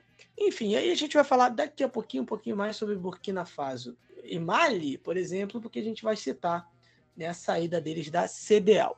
Mas, enfim, uh, Camila, eu acho que é isso. Também a gente vai buscar fazer uma cobertura bem próxima em Moçambique, né? Enfim, país lusófono, é país que a gente tem alguns contatos lá. E assim como a gente fez uma cobertura bem, bem presente em Angola, a gente pretende também fazer em Moçambique, ok? Bom, gente, é, vamos para um off aqui, tá? Não, não, não tô nem disfarçando na edição, não. A gente é, grava partezinha no domingo, tá? Já que ontem, depois da nossa gravação, o presidente do Senegal, o Macky Sall, né, que a gente falou aqui no bloco sobre eleições por todo o continente, né? E aí Senegal, a gente até fez uma observação ali, porém, porém, o presidente do Senegal, o Macky Sall, adiou a eleição, as eleições por tempo indeterminado nós teríamos eleições já agora, no dia 25 de fevereiro, em Senegal. Mas o Mexal anunciou neste sábado, dia 3, o adiamento né, das eleições por tempo indeterminado. Tá? Em um discurso à nação, ele anunciou que revogou, revogou né, um decreto anterior que estabelecia a eleição presidencial para 25 de fevereiro. Né? A data das eleições, o início das eleições, né, elas são estabelecidas através de um decreto, tá? Enfim, esse adiamento, em tese, segundo o que ele disse, será enquanto uma comissão parlamentar investiga dois juízes do Conselho Constitucional cuja a integridade, isso segundo ele, no processo eleitoral foi questionada, tá? E aí, uh, vou pegar as aspas aqui dele, né? Um pedacinho, ele diz o seguinte: vou iniciar um diálogo nacional aberto, fim de criar as condições para eleições livres, transparentes e inclusivas. E, e assim, ele foi. Esse anúncio ele foi feito, né? No horário local, né? No que seria correspondente aí à meia-noite. Enfim, é, nós temos 20 candidatos na disputa, tá bom? E aí, enfim, isso gerou, obviamente, algumas reações no país, tá? E aí, enfim, vamos a alguns motivos que, o, que, que foram apontados ali, né? No caso, houve uma denúncia, né, de que o Karim Wade, né, que é que é um dos, dos candidatos né, de oposição, ele tem dupla nacionalidade, né, francesa e senegalesa, e por isso ele não poderia concorrer às eleições. Há uma lei de que o presidente ele tem de ser senegalês, enfim, senegalês nato e plenamente senegalês. Mas uh, um dos motivos seriam esses, né? E também esses dois juízes que uh, teriam, uh, enfim, estariam comprometidos no sentido aí de corrupção, né, da palavra, nesse processo eleitoral. É, Aí vamos lá. Né? Primeiro ponto. O Maxal falar. Aqui agora assim, a gente tá, aqui eu não tô na parte factual não. O Maxal falar que vai abrir um diálogo nacional a fim de criar as condições para eleições livres, transparentes e inclusivas, é, vamos combinar, Maxal, não dá para acreditar. Há muito tempo, né, abalado esse processo eleitoral com algumas declarações de que ele concorreria a um terceiro mandato, né? Na verdade, ele nunca declarou que concorreria, mas ele sempre deixou nas entrelinhas que poderia sim concorrer a um terceiro mandato, o que a lei em Senegal não permite, mas ele evocava uma possível abertura na lei para que isso fosse possível, né? Então, assim, ele já conturbava o cenário eleitoral do país há muito tempo. A perseguição aberta né, ao Osman Sonko, que é um outro líder da oposição, que tem um, um, grande apoio, inclusive da juventude do país. Uh, Osmano Sonko está fora dessa lista de 20 candidatos permitidos. E aí eu, eu, né, eu, eu até me pergunto se esse diálogo nacional e aberto ele vai incluir os apoiadores do Sonko. Vocês estão torcendo para o Sonko? Não, não, não é isso. As acusações do Sonko na justiça são, assim, a gente já analisou várias vezes aqui no África em Pauta, muitas delas não param em pé. E algumas, inclusive, já foram desmentidas, áudios vazaram, enfim. Tem, tem muita coisa aí nessa história do Sonko que não está muito firme. Além da, da questão da presunção de, de inocência, né? Que passou longe desse caso. Então, assim, será que esse diálogo nacional, né, para eleições livres, transparentes inclusivas, vão, vão, vão uh, uh, uh, incluir os, os apoiadores do, do Sonko? Enfim, e aí, inclusive, os líderes da oposição já estão pedindo para que os senegaleses se levantem contra o adiamento das eleições. E vamos combinar também, é assim uma grande brecha para que o Maxal se perpetue no, no, no, poder, né? Assim, perpetuar talvez seja uma palavra muito forte, mas que ele estenda é, de maneira muito firme o seu mandato. Ele disse que não ia concorrer a um terceiro mandato. Realmente, está cumprindo a, a promessa. Né? Ele está emendando o terceiro mandato sem concorrer. Está tá cumprindo a promessa que ele fez. Né? E aí nós já tivemos algumas, uh, algumas reações uh, mundo afora, inclusive dos Estados Unidos, por exemplo. Né? O Departamento de Estado, né, na verdade, através do seu escritório de assuntos africanos, publicou no Twitter, ou no X, como, como bem queira, o seguinte Reconhecemos as acusações de irregularidades, mas estamos preocupados, profundamente preocupados com a alteração do calendário eleitoral presidencial. Então, os Estados Unidos pediu para que o Maxal defina com urgência uma nova data. E aí, gente, para vocês terem uma ideia da gravidade da situação, é a primeira vez desde 1963 que uma eleição presidencial é adiada no país. Em novembro de 2023, o presidente Sall ele marcou as eleições para 25 de fevereiro. ele prometeu que entregar o poder ao presidente eleito no início de abril, uma transição pacífica e tudo mais, né? Ele, aí vamos lá. O Maxwell ele foi eleito em 2012 para um mandato de sete anos e reeleito em 2019 para um mandato de cinco. Houve essa mudança no tempo de presidência, né?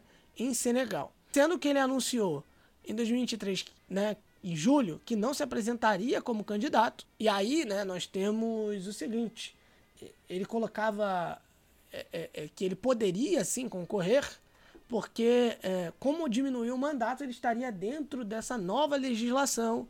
Né? Então, antes ele teve um mandato de sete, aí terminou os sete anos, zerou. Então, ele teria direito a um mandato de cinco, mais um mandato de cinco. Né? Concorrer a mais um mandato de cinco, mas no fim das contas, em setembro, ele expressou apoio à candidatura do primeiro-ministro Amadou Ba. É, é, é, aí o Mexal né, adiando as eleições. Mas aí vamos lá. Vamos lá. Ah, nós falamos da reação dos Estados Unidos. Quem também reagiu foi a CDAO, né, a Comunidade Econômica dos Estados da África Ocidental, perdão, não África Acidental, né? Mas enfim, eles pediram hoje a promoção do diálogo para garantir eleições inclusivas é, no Senegal e aí eu vou, eu vou abrir aspas aqui para o comunicado da CDAO, né? A comissão da CDAO manifesta sua preocupação com as circunstâncias que levaram ao adiamento das eleições e pede às autoridades competentes que acelerem os diferentes processos para estabelecer uma nova data. Né? Um, foi, foi um comunicado divulgado hoje e assinado em Abuja, capital da Nigéria, onde a CDAO tem a sua sede. É, lembrando que a CDAO, a gente já disse no programa, ela originalmente, originalmente não, né? É, anteriormente era composta por 15 países, né? já que Burkina Faso, Mali e Níger anunciaram que estão saindo, né? então ela vai ser composta por 12 países. Né? Uh, e aí a CDAO apelou a toda a classe política senegalesa para dar prioridade ao diálogo e à colaboração para a realização de eleições transparentes, inclusivas e livres. A gente vai trazer mais notícias né, no próximo África em Pauta. Como a gente disse, estão, estão adiadas as eleições, né, com base, né, primeiramente, é, na verdade, com base, né, a corrupção de dois juízes e também né, a, a questão da dupla nacionalidade francesa, né, do, do AID ou AD, o que constituiria ali uma violação ao artigo 28 da Constituição, né? E aí que estipula, como a gente já disse, que qualquer candidato à presidência deve ser apenas da nacionalidade senegalesa. Ah, mas, mas isso é certo, é errado, enfim, ok. Né? Mas se o candidato não cumpre aquilo que diz a lei, ele, ele pode ser excluído do processo e o processo continuar. Né? Mas aí o Maxal ele fez esse adiamento por tempo indeterminado. Veja bem, ele não disse adiamento é, por três meses, 90 dias, 120 dias, não. Ele não deu um prazo. Ele adiou por tempo determinado. Enquanto isso, quem é que governa? Quem é que governa? Se você disse Maxal, você acertou. Tá? Gente, para encerrar, a notícia que foi publicada lá no Twitter, no arroba pontalancapdl, né, uh, o presidente da Namíbia, o Raj Gengob, morreu, né, aí ao, né, o que seria equivalente a meia-noite e quatro no horário de Brasília, tá? E uh, 19 horas e 4 minutos no horário local da Namíbia, tá? O Gengob tinha 82 anos, estava internado em um hospital da capital da Namíbia, Windhoek, para um tratamento médico. Né? Ele estava se tratando de um câncer, né? mais especificamente de um câncer de próstata. Tá? Enfim, o presidente em exercício, né, o Nangolo Imbumba, ah, declarou o seguinte: a nação namibiana perdeu um ilustre servidor do povo, um ícone da luta de libertação, o principal arquiteto da nossa Constituição e o pilar da casa namibiana. Tá? É, ele foi o terceiro né, a ocupar o cargo no país, o presidente Gob, né? Lembrando que a Namíbia se tornou independente apenas na década de 90, né? Quando deixou de ser ali, controlada politicamente pela África do Sul. É, o Gengob ele estava no comando do país desde março de 2015. Né? Ele, antes de ser eleito, ele foi o primeiro ministro da Namíbia por duas vezes, entre 1990 e 2002, de 2012 a 2015. O presidente em exercício, o Imbumba, uh, disse que o gabinete vai se reunir imediatamente para tomar as medidas estatais uh, necessárias. E lembrando que teremos eleições presidenciais e parlamentares uh, na Namíbia, como a gente já informou lá no primeiro bloco, tá? Uh, então, tá aí, né? Enfim, notícia triste. A gente também no próximo programa vai falar um pouquinho mais sobre a história do Raji Gengob, presidente namibiano que foi vítima né, do câncer, né, e como a gente repete, mas particularmente do câncer de próstata. Tá? Então a gente encerra esse off, né, uh, agradecendo já a compreensão dos nossos ouvintes. Né, são notícias que não poderiam ficar de fora. Já tinha encerrado a gravação, mas a gente volta aqui para deixar você informado. Então, assim, esse é o nosso primeiro bloco sobre eleições a gente falou aí sobre Egito, sobre República Democrática do Congo e passou aí pelas eleições que teremos nesse ano. E agora nós vamos chamar esse quadro, Camila, que ele arrasta multidões. E assim, isso não é sem motivo. Afinal, é apresentado por ele, né, que é o nosso sabonete alvinegro praiano, nosso, nosso historiador, nosso especialista em música arte, enfim, do continente africano. Ele que é do Figa de Guiné, podcast agora também aqui do Ponta de Lança. Você não pode deixar de ouvir o Figa de Guiné. Eu estou falando de Márcio Paulo. Márcio Paulo, sim, ele, o santista mais ilustre desse país, que está, que vai maratonar esse ano aquela série, série B. É, é, ele está muito empolgado, inclusive, para isso. Márcio Paulo, chega mais com um resgate histórico, falando aí, enfim, dos, das principais datas, personagens, acontecimentos do continente africano e a sua diáspora.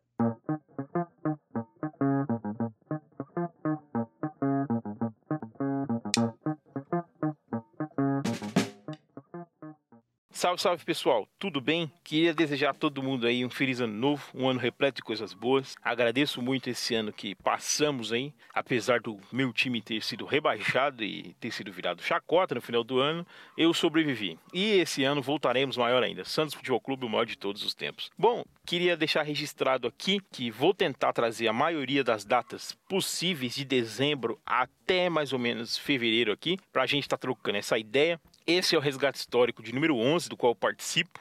Muito feliz de estar com os monstros do ponta de lança aqui, só tem gente boa aqui. E é isso. Bom, a primeira data que eu quero deixar para a gente já puxar a memória aí e aprender também um pouquinho sempre. Bom, eu queria falar sobre a independência de Camarões.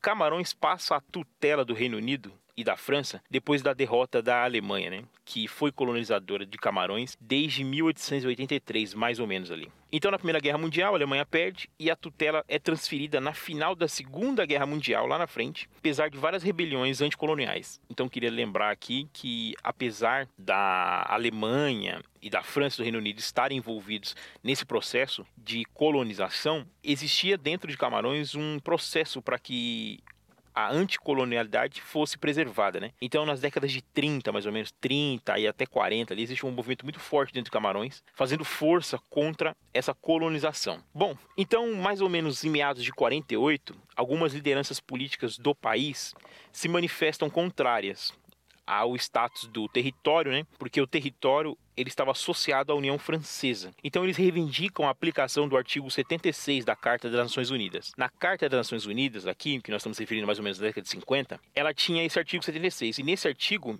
falava que a independência, que poderia exigir a independência dos territórios sob a tutela dos países europeus. Então eles solicitaram isso.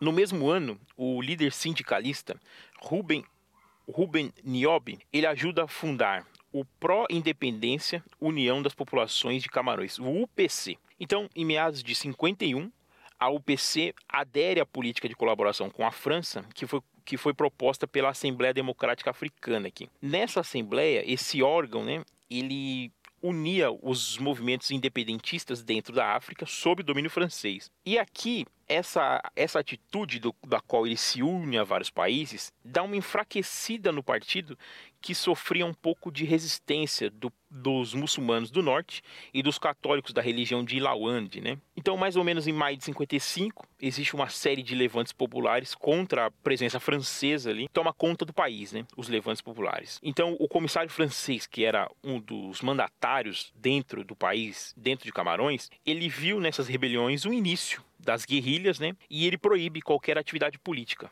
e declara a UPC ilegal aqui. Mesmo com isso, as ações armadas desses grupos, né, elas prosseguem e atingem o seu auge, pouco antes do assassinato do Niobe que é em 58, 58, 59, se me fala a memória, é 58. Diante dessa disseminação né, da violência, uma missão especial da ONU vai até o país e marca para 1 de janeiro de 1960 a independência do território, com uma cerimônia ainda recheada por tensões, né? Porque a França, a Alemanha e o Reino Unido, apesar de eles serem deles, deles terem feito várias disputas dentro do país, eles se unem aqui nesse caso para poder não permitir essa independência. Mas mesmo com esses problemas, considerada a independência em 1 de janeiro de 1960. Então eu queria deixar aqui lembrar que em 1 de janeiro de 60, Camarões se torna independente e é um país belíssimo, um país do qual nós devemos ter o respeito como ele é e como ele funciona. Ele tem uma economia hoje baseada na exportação de produtos como petróleo, explora também a parte mineral e a agricultura. Né? O turismo é muito baixo ainda dentro do país, mas de acordo com algumas pesquisas de 2021, 2022,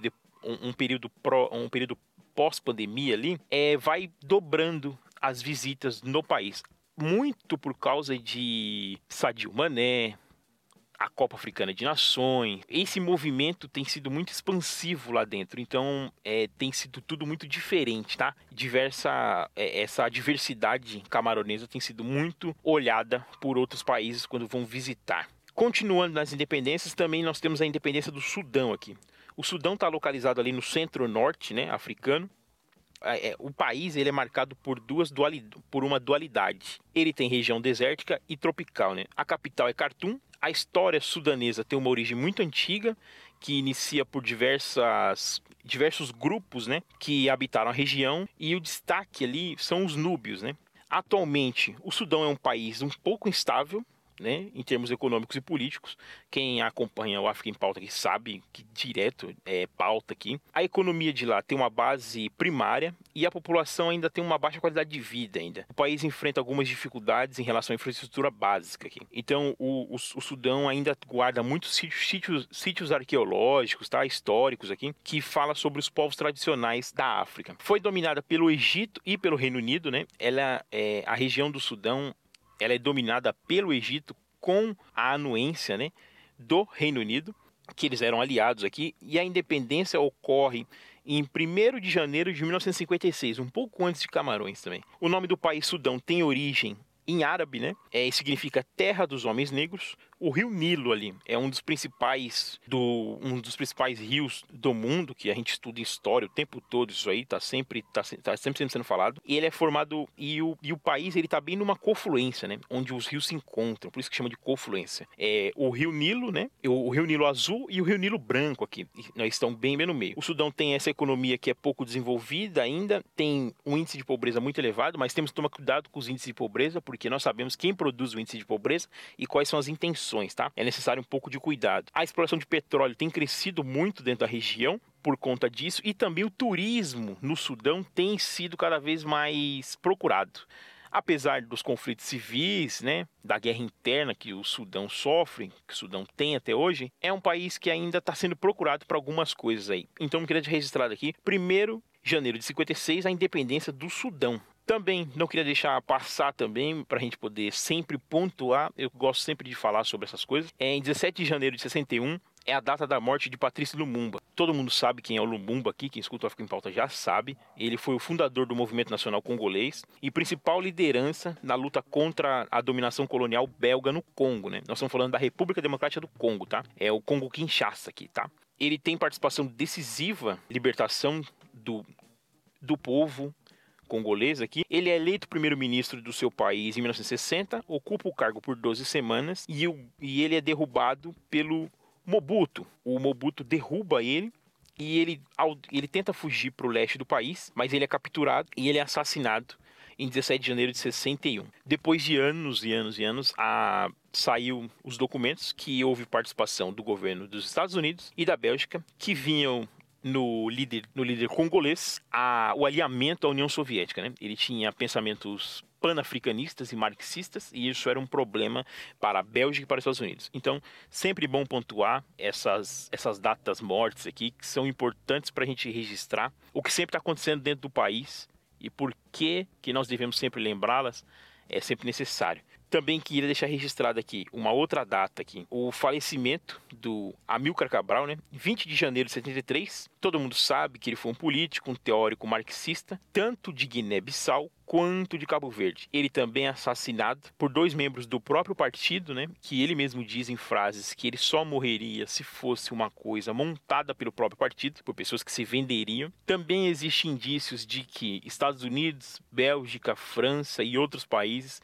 estavam envolvidos nessa morte de Amilcar Cabral. Amilcar Cabral é um pensador genial, sempre bom ler os textos dele, recomendo muito. Também queria falar sobre outra data, que aí já é sobre a nossa diáspora aqui, né? Revolta dos Malês. A revolta, do, a revolta dos Malês, a revolta popular de escravizados africanos, né? Ela ocorre durante o Império no Brasil, aqui em Salvador, que é a capital da Bahia. Data que eu uso aqui é 24 de janeiro de 1835. Ela aconteceu entre 24 de janeiro e 25 de janeiro de 1835. É considerada ainda o maior levante de escravizados da história do Brasil. Essa revolta foi planejada para acontecer na manhã do dia 25, a hora que a maioria da população iria para a igreja do Nosso Senhor do Bonfim, deixando o centro da cidade vazio. A ideia dessa desse levante era começar com os escravizados que saíam para poder buscar água na fonte pública. Nós estamos falando do momento que o país não existe o saneamento que nós temos hoje. Nós estamos falando de um Brasil ainda pré-república, né?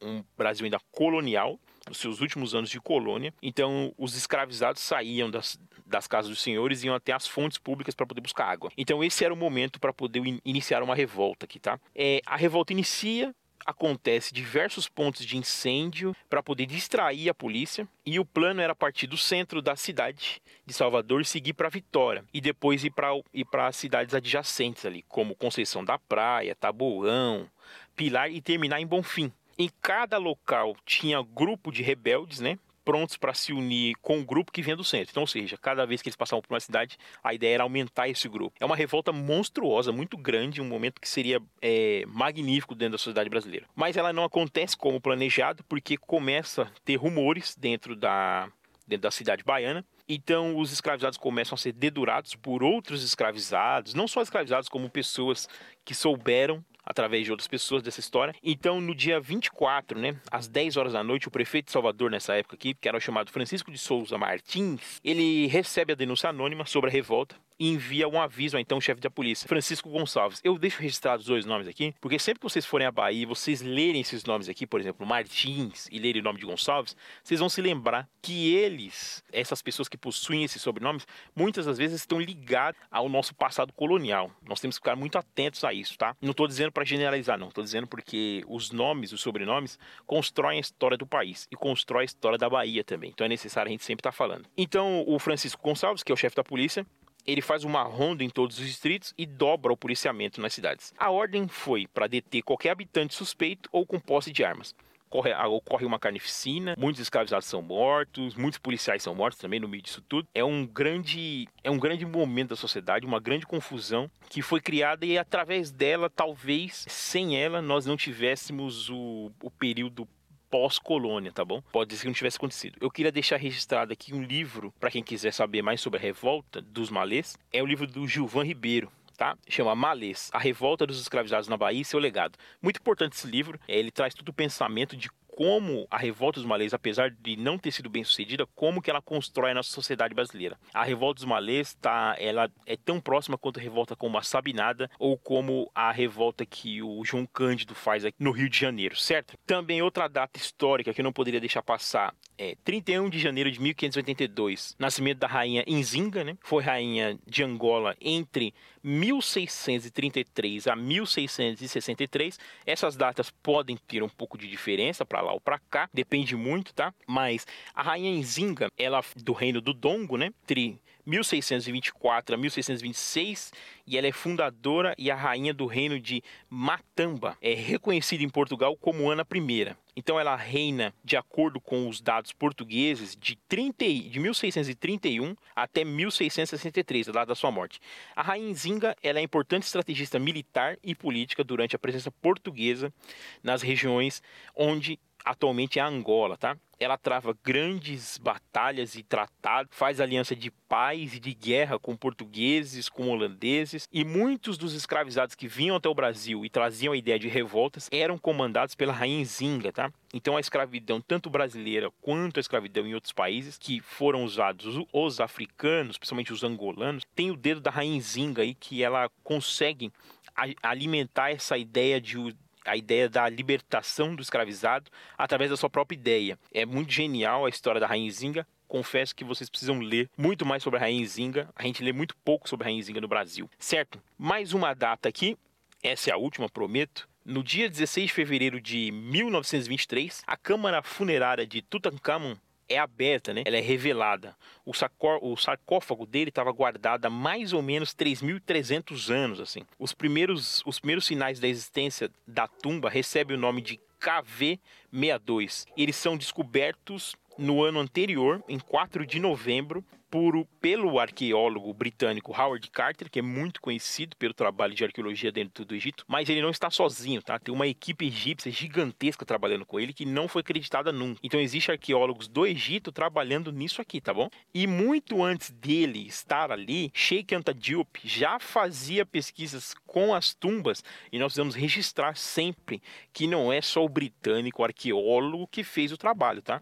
Existe mão egípcia aqui nesse trabalho. Bom, depois de semanas e semanas de trabalho para retirar os numerosos objetos que, porque a, a tumba ela tá bem centrada lá no fundo, então você tem que retirar os projetos, tem que tirar tudo: caixa, cadeira, vaso, sofá, carruagem, estátua, tudo de ouro que estava dentro para poder chegar até o túmulo, né? É, os trabalhos nessa câmara dura mais ou menos oito anos. A remoção da tampa de cada, de cada peça foi cuidadosamente planejada porque aonde o rei Tutankhamon estava tinha por volta de oito, oito tampas, tá? Todas em ouro, todas muito bem retiradas, com muito cuidado. A múmia de Tutankhamon só foi revelada em 28 de outubro de 1925 quase três anos depois de encontrado o acesso à tumba. Aqui eu estou falando do acesso, tá? O primeiro acesso à tumba. A múmia estava embrulhada em 16 camadas de bandagem de linho e dentro de cada camada havia numerosas peças de joalheria, amuleto, figura divina, punhal, tinha um monte de coisa. Cada vez que tirava uma bandagem tinha, tinha coisas. É, a múmia de Tutankhamon estava com peitoral, colares e braceletes e brincos, e tinha os dedos das mãos e dos pés cobertos com dedeiras de ouro. O exame né, para saber quem era aquela múmia ali, ela revelou que Tutankhamon tinha por volta entre 17 e 22 anos. Então, essas são as ideias, esses são o resgate histórico de hoje, tudo que eu poderia falar e tudo que eu poderia trazer. E queria deixar também um convite para daqui a pouco, daqui a pouco eu em outra parte aqui do programa, né não, Marcos? O Marcos sabe. Eu vou entrar que eu vou dar os meus pitacos sobre o Grammy. Eu fiz um vídeo lá no feed do Ponta de Lança, mas eu também vou dar os meus pitacos aqui em outro momento. Então eu volto logo mais, certo? E também queria deixar o convite para quem ainda não ouviu, escutem. Saiu o novo episódio do Figa de Guiné. O Figa de Guiné com um projeto falando sobre o samba. Tem um aqui no aqui no, no próprio feed do Ponta de Lança tá o primeiro episódio, certo? Vocês escutam o primeiro episódio no Ponta de Lança e depois vocês podem ir até o feed do Figa de Guiné e escutar o episódio, certo? Um forte abraço. Pessoal, continua daí que eu volto logo mais. Forte abraço.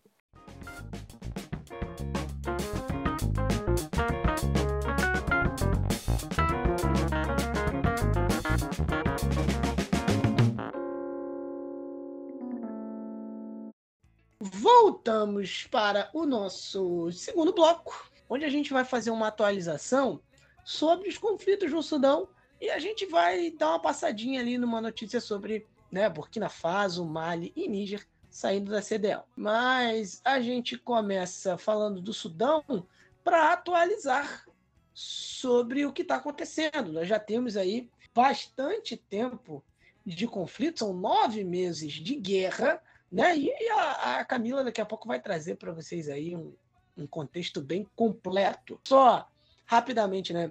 Citar que nós temos aí já quase de 8, quase 8 milhões de deslocados 8 milhões de deslocados, segundo o Alto Comissariado das Nações Unidas para Refugiados, tá? Uh, cerca de 13 mil mortos né, nesse conflito. Óbvio, pode ter aumentado um pouquinho, uma notícia de 31 de janeiro de 2024, né? mas temos aí, é, é, é, esses números aí aproximados, tá bom? O conflito entre as, as forças de apoio rápido do general Mohamed Hamdani Daglo, o exército do general Abdel Fattah al-Burhani, vai causando aí grandes consequências ao país, né? ao Sudão.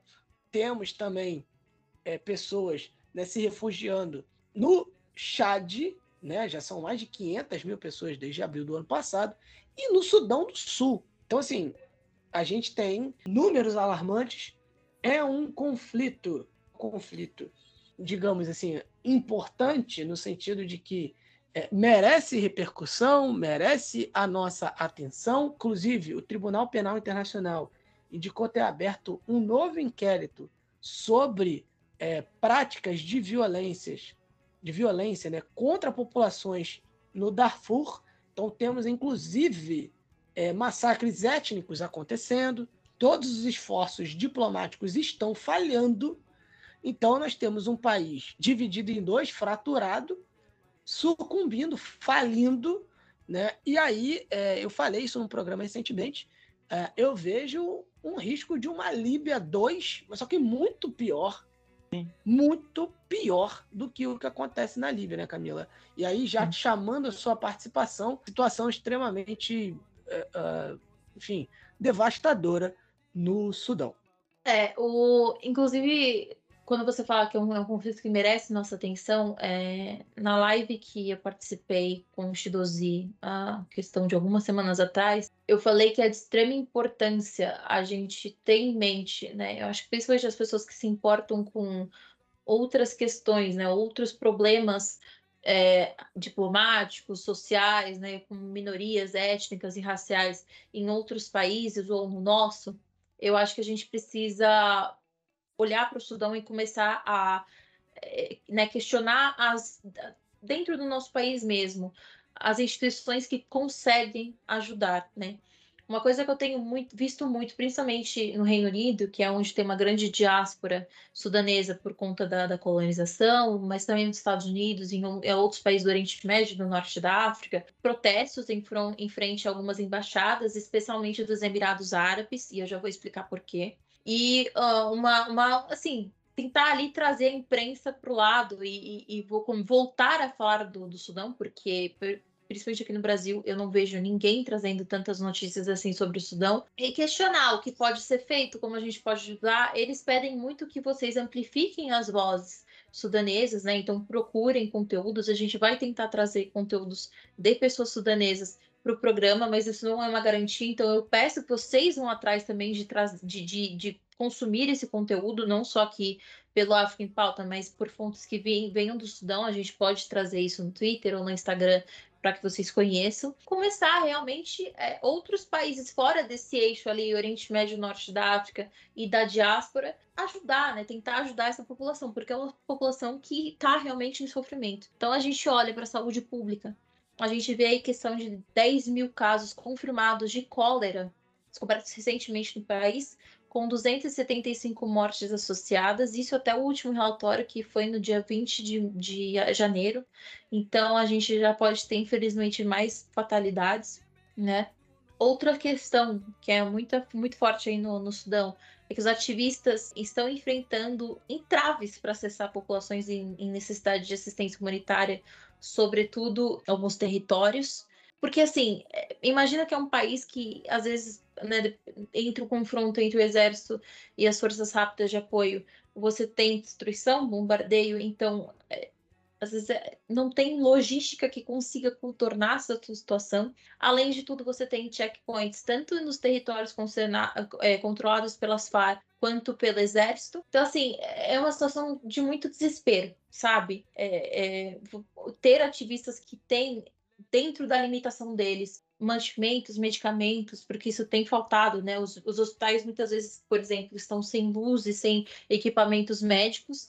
Então, não conseguem salvar as pessoas, não conseguem, por exemplo, fazer um parto adequado para as mulheres que precisam, ou atender uma criança, atender um idoso, e você não consegue chegar nos locais que isso tem ainda menos, a infraestrutura está tá mais defasada ainda. Então você realmente tem essa grande questão do deslocamento, quando, como, como o Marcos falou. Recentemente, a cidade de Guadmadani, que fica no estado de Al Jazeera, que abrigava aí cerca de 500 mil indivíduos deslocados de Khartoum, né, da, que foram é, dominados pelo grupo do Remete e também caíram para as forças rápidas de apoio. Então, é, você tem ainda mais cidades que eram chaves aí para essa questão humanitária sendo controladas por uma milícia né, um grupo armado e, e, milícias associadas que, que são não necessariamente vão ajudar essa situação, muito pelo contrário. Tem diversas é, acusações de genocídio e limpeza étnica em alguns estados, uh, porque, como eu falei, uh, tanto a, a, a, elite sudanesa é árabe, né?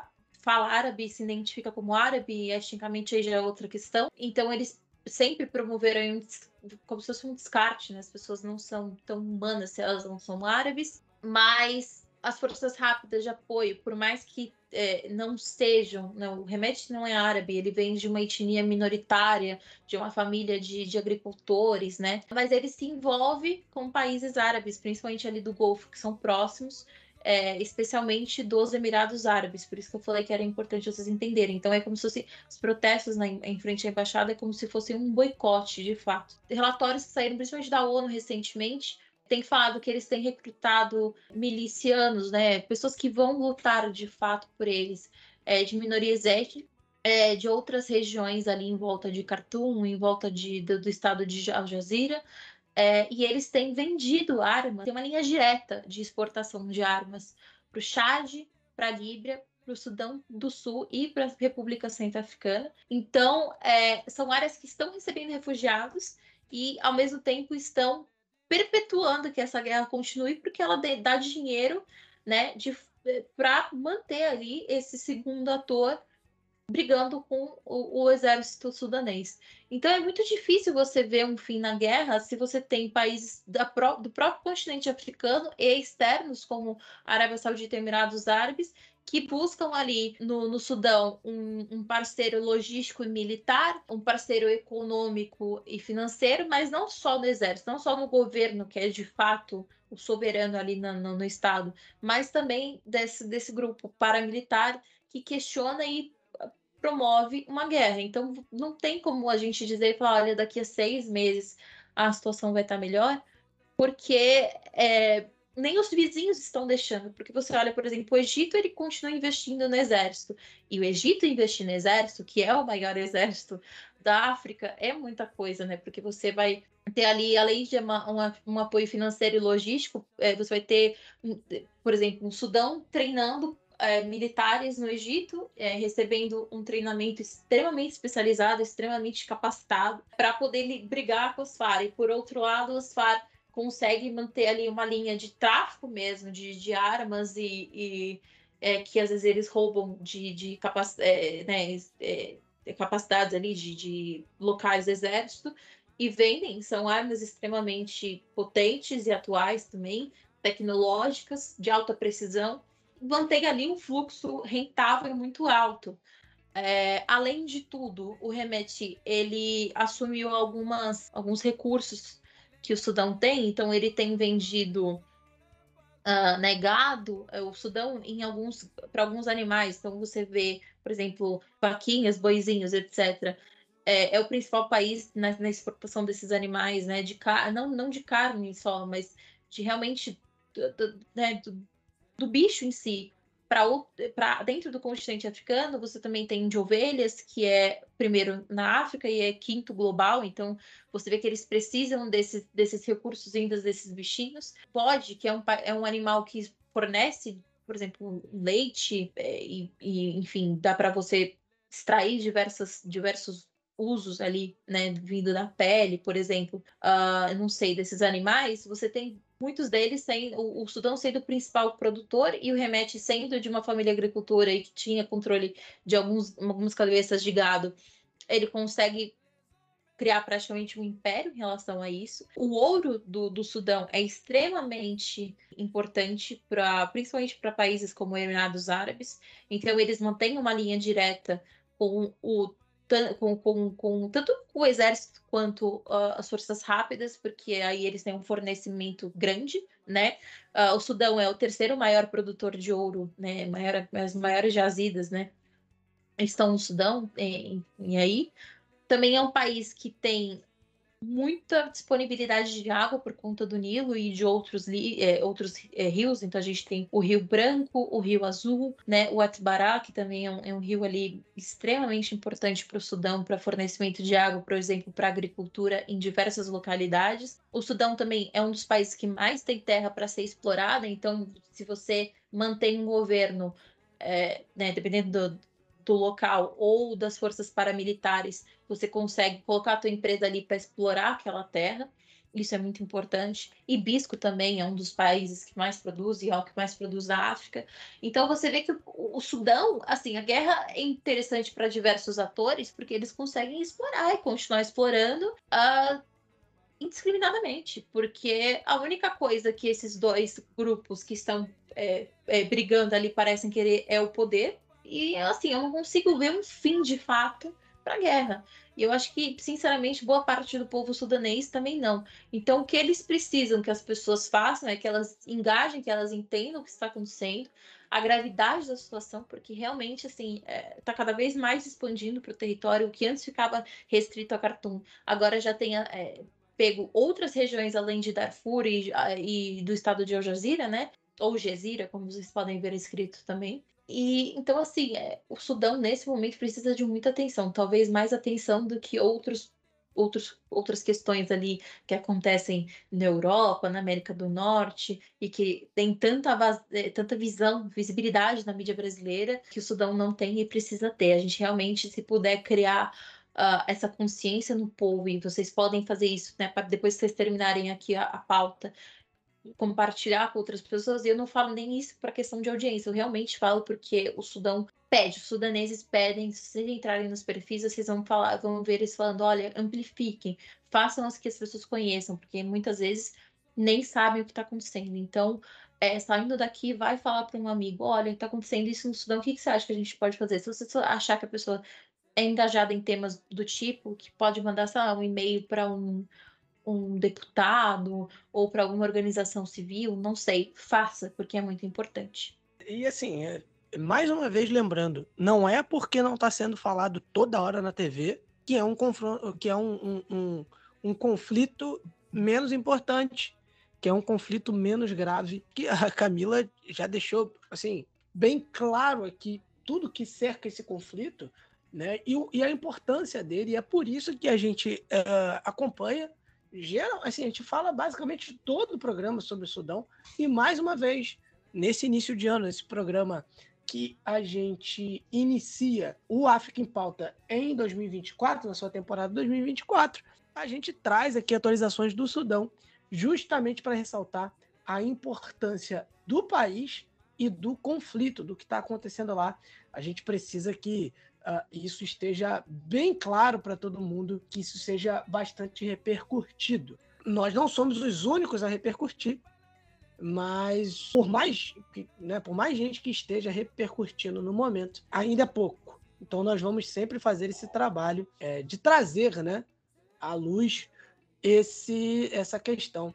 Bom, para nossa última pauta, vamos falar rapidamente sobre a galera resolveu meter o pé da CDAO.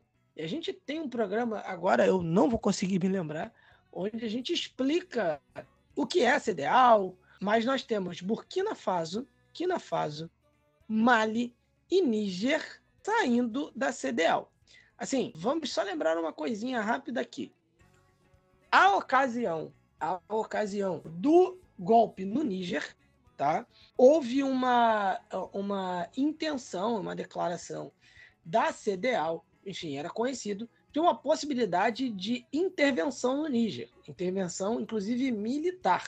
A CDAO tinha dado um prazo para o Níger restituir o Bazon ao cargo, uh, isso não aconteceu. E a CDAO, né, a gente vira e mexe ouvia essa possibilidade, né? A CDAO por várias vezes foi declarada como alguém já pronta para intervir, como um, um órgão pronto para intervir no Níger, enfim. Uh, e isso não aconteceu. Né? Ah, inclusive a União Africana é, descartou né, um apoio a uma intervenção da CDAO. A CDAO é, assim, em tese, a gente pode dizer, um órgão econômico, porém, né, ela virou um ator político no continente africano foi criado em 1975, né? Uh, inclusive já interveio em outros conflitos, né? como Serra Leoa e também no Mali.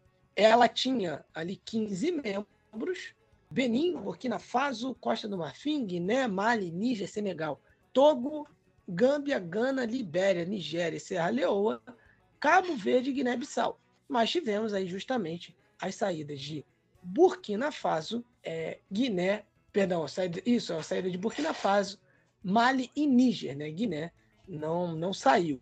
Né? Apesar né, de Guiné estar aí com suspensão, né, é, é, sob suspensão, sob sanções do bloco. Mas, enfim, indo diretamente à notícia, né, os regimes militares de Burkina Faso, Mali e Níger né, anunciaram no dia 28 de janeiro que estavam saindo da CDAO e afirmaram que a CDAO se tornou uma ameaça para os Estados-membros. Né, os líderes dessas três nações do Sahel emitiram um comunicado dizendo que era uma decisão soberana. É, é, né? Então, é, é, no intuito, inclusive, de deixar bem claro: olha, é uma decisão nossa, né, dos países, somos países soberanos, temos direito a decidir, por exemplo, pela saída do bloco e faremos isso né, justamente pela nossa soberania. No caso, nós temos esses países que têm mantido laços tensos com a CDAO e que também têm lutado contra a violência jihadista e também né, contra questões econômicas, né, contra as pobreza, contra a pobreza, perdão. É, é, desde que ocorreram os golpes no Níger, as tensões aumentaram ainda mais. É, porém, a gente precisa também lembrar dos golpes em 2022 e Burkina Faso e no Mali em 2020. Todos esses, todos esses abordados aqui no África em Pauta, aqui no Ponta de Lança. Esses membros, né, todos esses três, são fundadores do bloco em 1975. Eles foram suspensos né, da CDAO, né, Níger e Mali, com muitas sanções, né, enquanto o bloco tentava ali, pressionar pelo regresso antecipado né, de governos civis né, e também de eleições. É, os países dizem que as sanções foram uma postura irracional e inaceitável numa altura em que os três decidiram tomar o destino dos países nas suas mãos, né?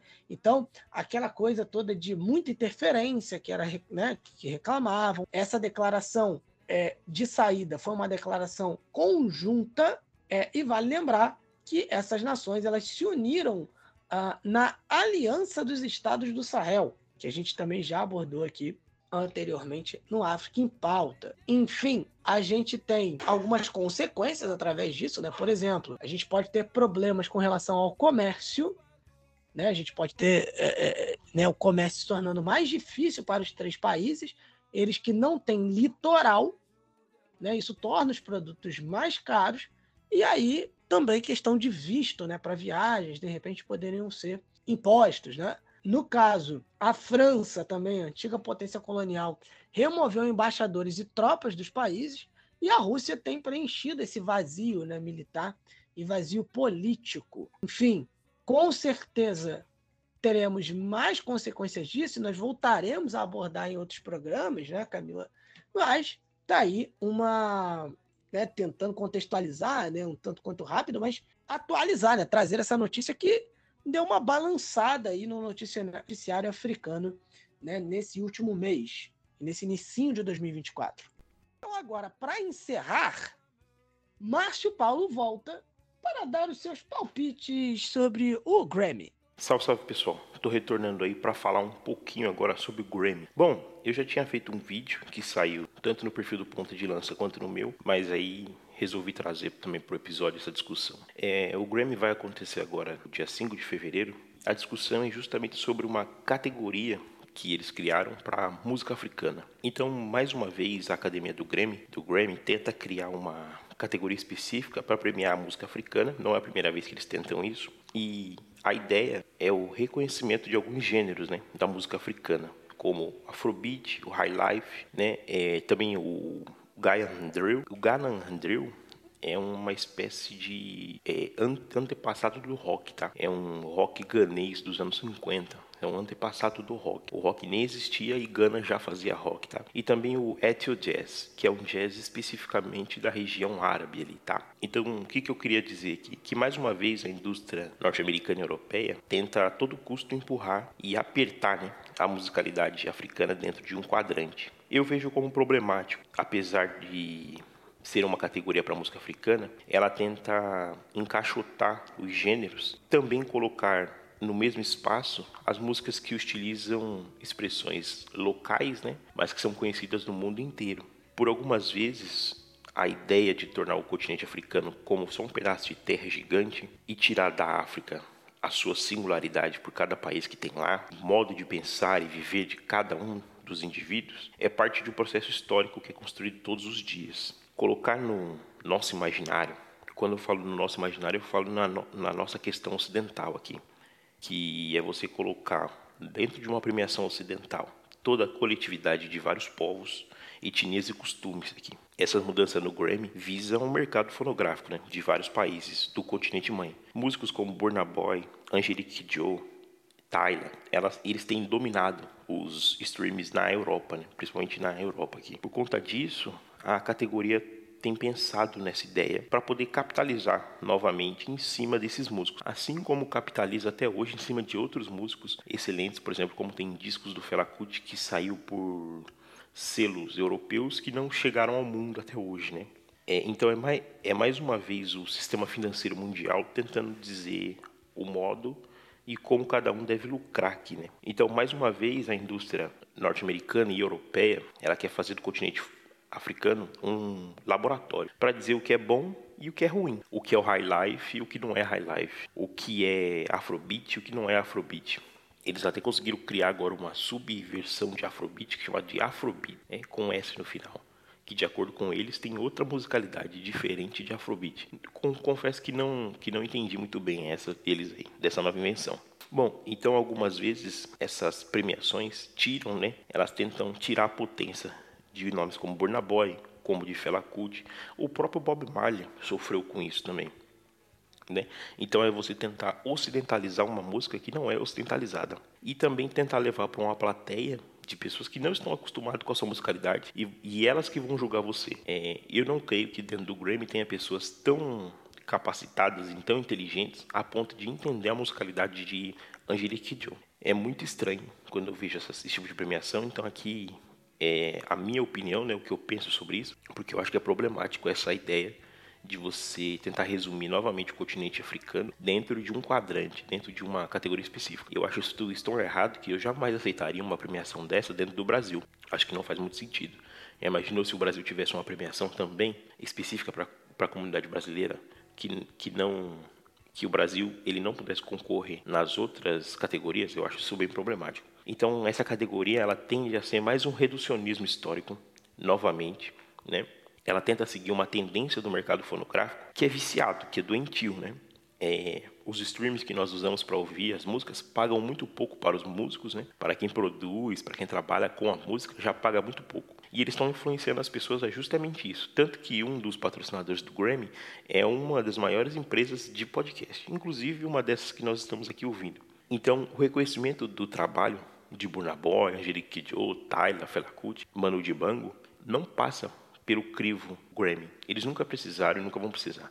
Então aqui é simplesmente um, uma reclamação minha que novamente eles tentam colocar a musicalidade negra dentro de um espaço que é medíocre para a comunidade africana e diaspórica, tá bom? Bom, era basicamente isso que eu queria falar. Fico aberto a discussões aí, podem trocar ideia comigo. Tem um vídeo também que eu falo lá no, lá no Instagram do Ponta, certo? Por enquanto é isso. Um forte abraço. Eu retorno logo mais. Até mais, Marcão. Bom, então chegamos ao fim do nosso programa, programa especial para a gente voltar, matar a saudade, né? O África Pauta está oficialmente de volta em 2024 e a gente agradece a você que escutou até agora e você que esteve conosco em 2023 e já iniciou 2024 juntinho com a gente. Né? Não esqueça de nos seguir né? mais uma vez nas nossas redes sociais, PontalancaPDL, no Facebook, no Instagram e no Twitter que mais cresce no Brasil. Mais uma vez agradecendo pelos mais de 30 mil seguidores que nós temos lá no Twitter. Inclusive, se você está ouvindo o África em Pauta, se você ouviu o Figa de Guiné, compartilha lá no Instagram, você ouvindo, um print, marca ponta de lança, marca a gente, que a gente vai ter todo o prazer de repostar você. Camila, muito obrigado pela companhia nesse primeiro programa de 2024. Sempre é um prazer ter você aqui com a gente. Enfim, deixa o seu último recado, né? Uh, uh, os seus abraços, suas recomendações. Muito obrigado. Primeiro de 2024 tá pago. Gente, eu queria muito agradecer a. 2023 foi meu primeiro ano de ponta de lança. Eu entrei em, em janeiro, então já fiz um ano. E eu queria muito agradecer porque eu vejo esse projeto que a gente acredita tanto, se esforça tanto e ama tanto fazer, crescendo cada vez mais, né? Tem, as pessoas realmente engajam e gostam muito do que a gente traz. E isso é, faz com que todo o time, toda a equipe aqui do Ponta de Lança se esforce para fazer cada vez melhor. Então eu acho que é um projeto muito bonito e a única coisa que eu peço é que vocês continuem acreditando e apoiando a gente, que assim, vamos tentar trazer cada vez mais pessoas especialistas e engajadas sobre África, é, com África, e que a gente curte muito de fazer isso. Eu espero que vocês curtam também de escutar a gente, como foi em 2023. Tá certo, Camila. E é isso, gente. Muito obrigado. Nos sigam nas redes sociais, se torne um apoiador do Ponta de Lança. O link está logo aí embaixo na descrição do episódio. Espalhe esse episódio para mais gente e siga com a gente em 2024. A gente está indo lá, você vai ouvir uma música de encerramento do programa, tá? A gente vai deixar você com uma música que já é uma tradição do programa e vai dizer tchau, tchau, até a próxima, mas não se esqueça que ponta de lança é paixão por usar.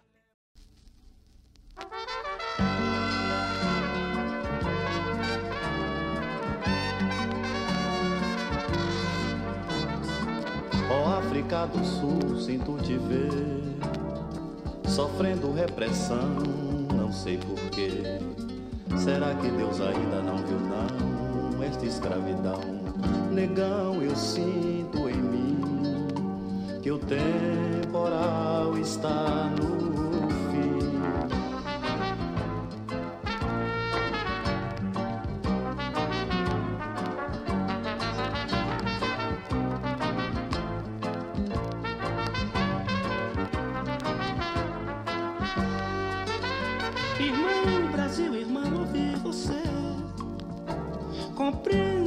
clamor já sei porquê. Será não é a lua boa não para a plantação? Irmão meu bom lavrador chegou ao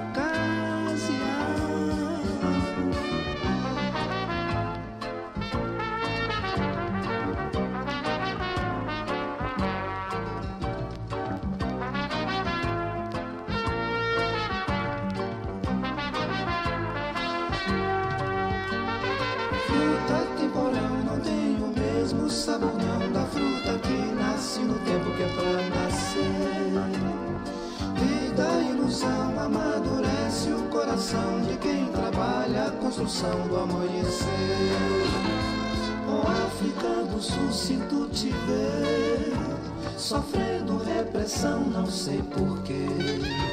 Será que Deus ainda não viu não esta escravidão? Negão eu sinto em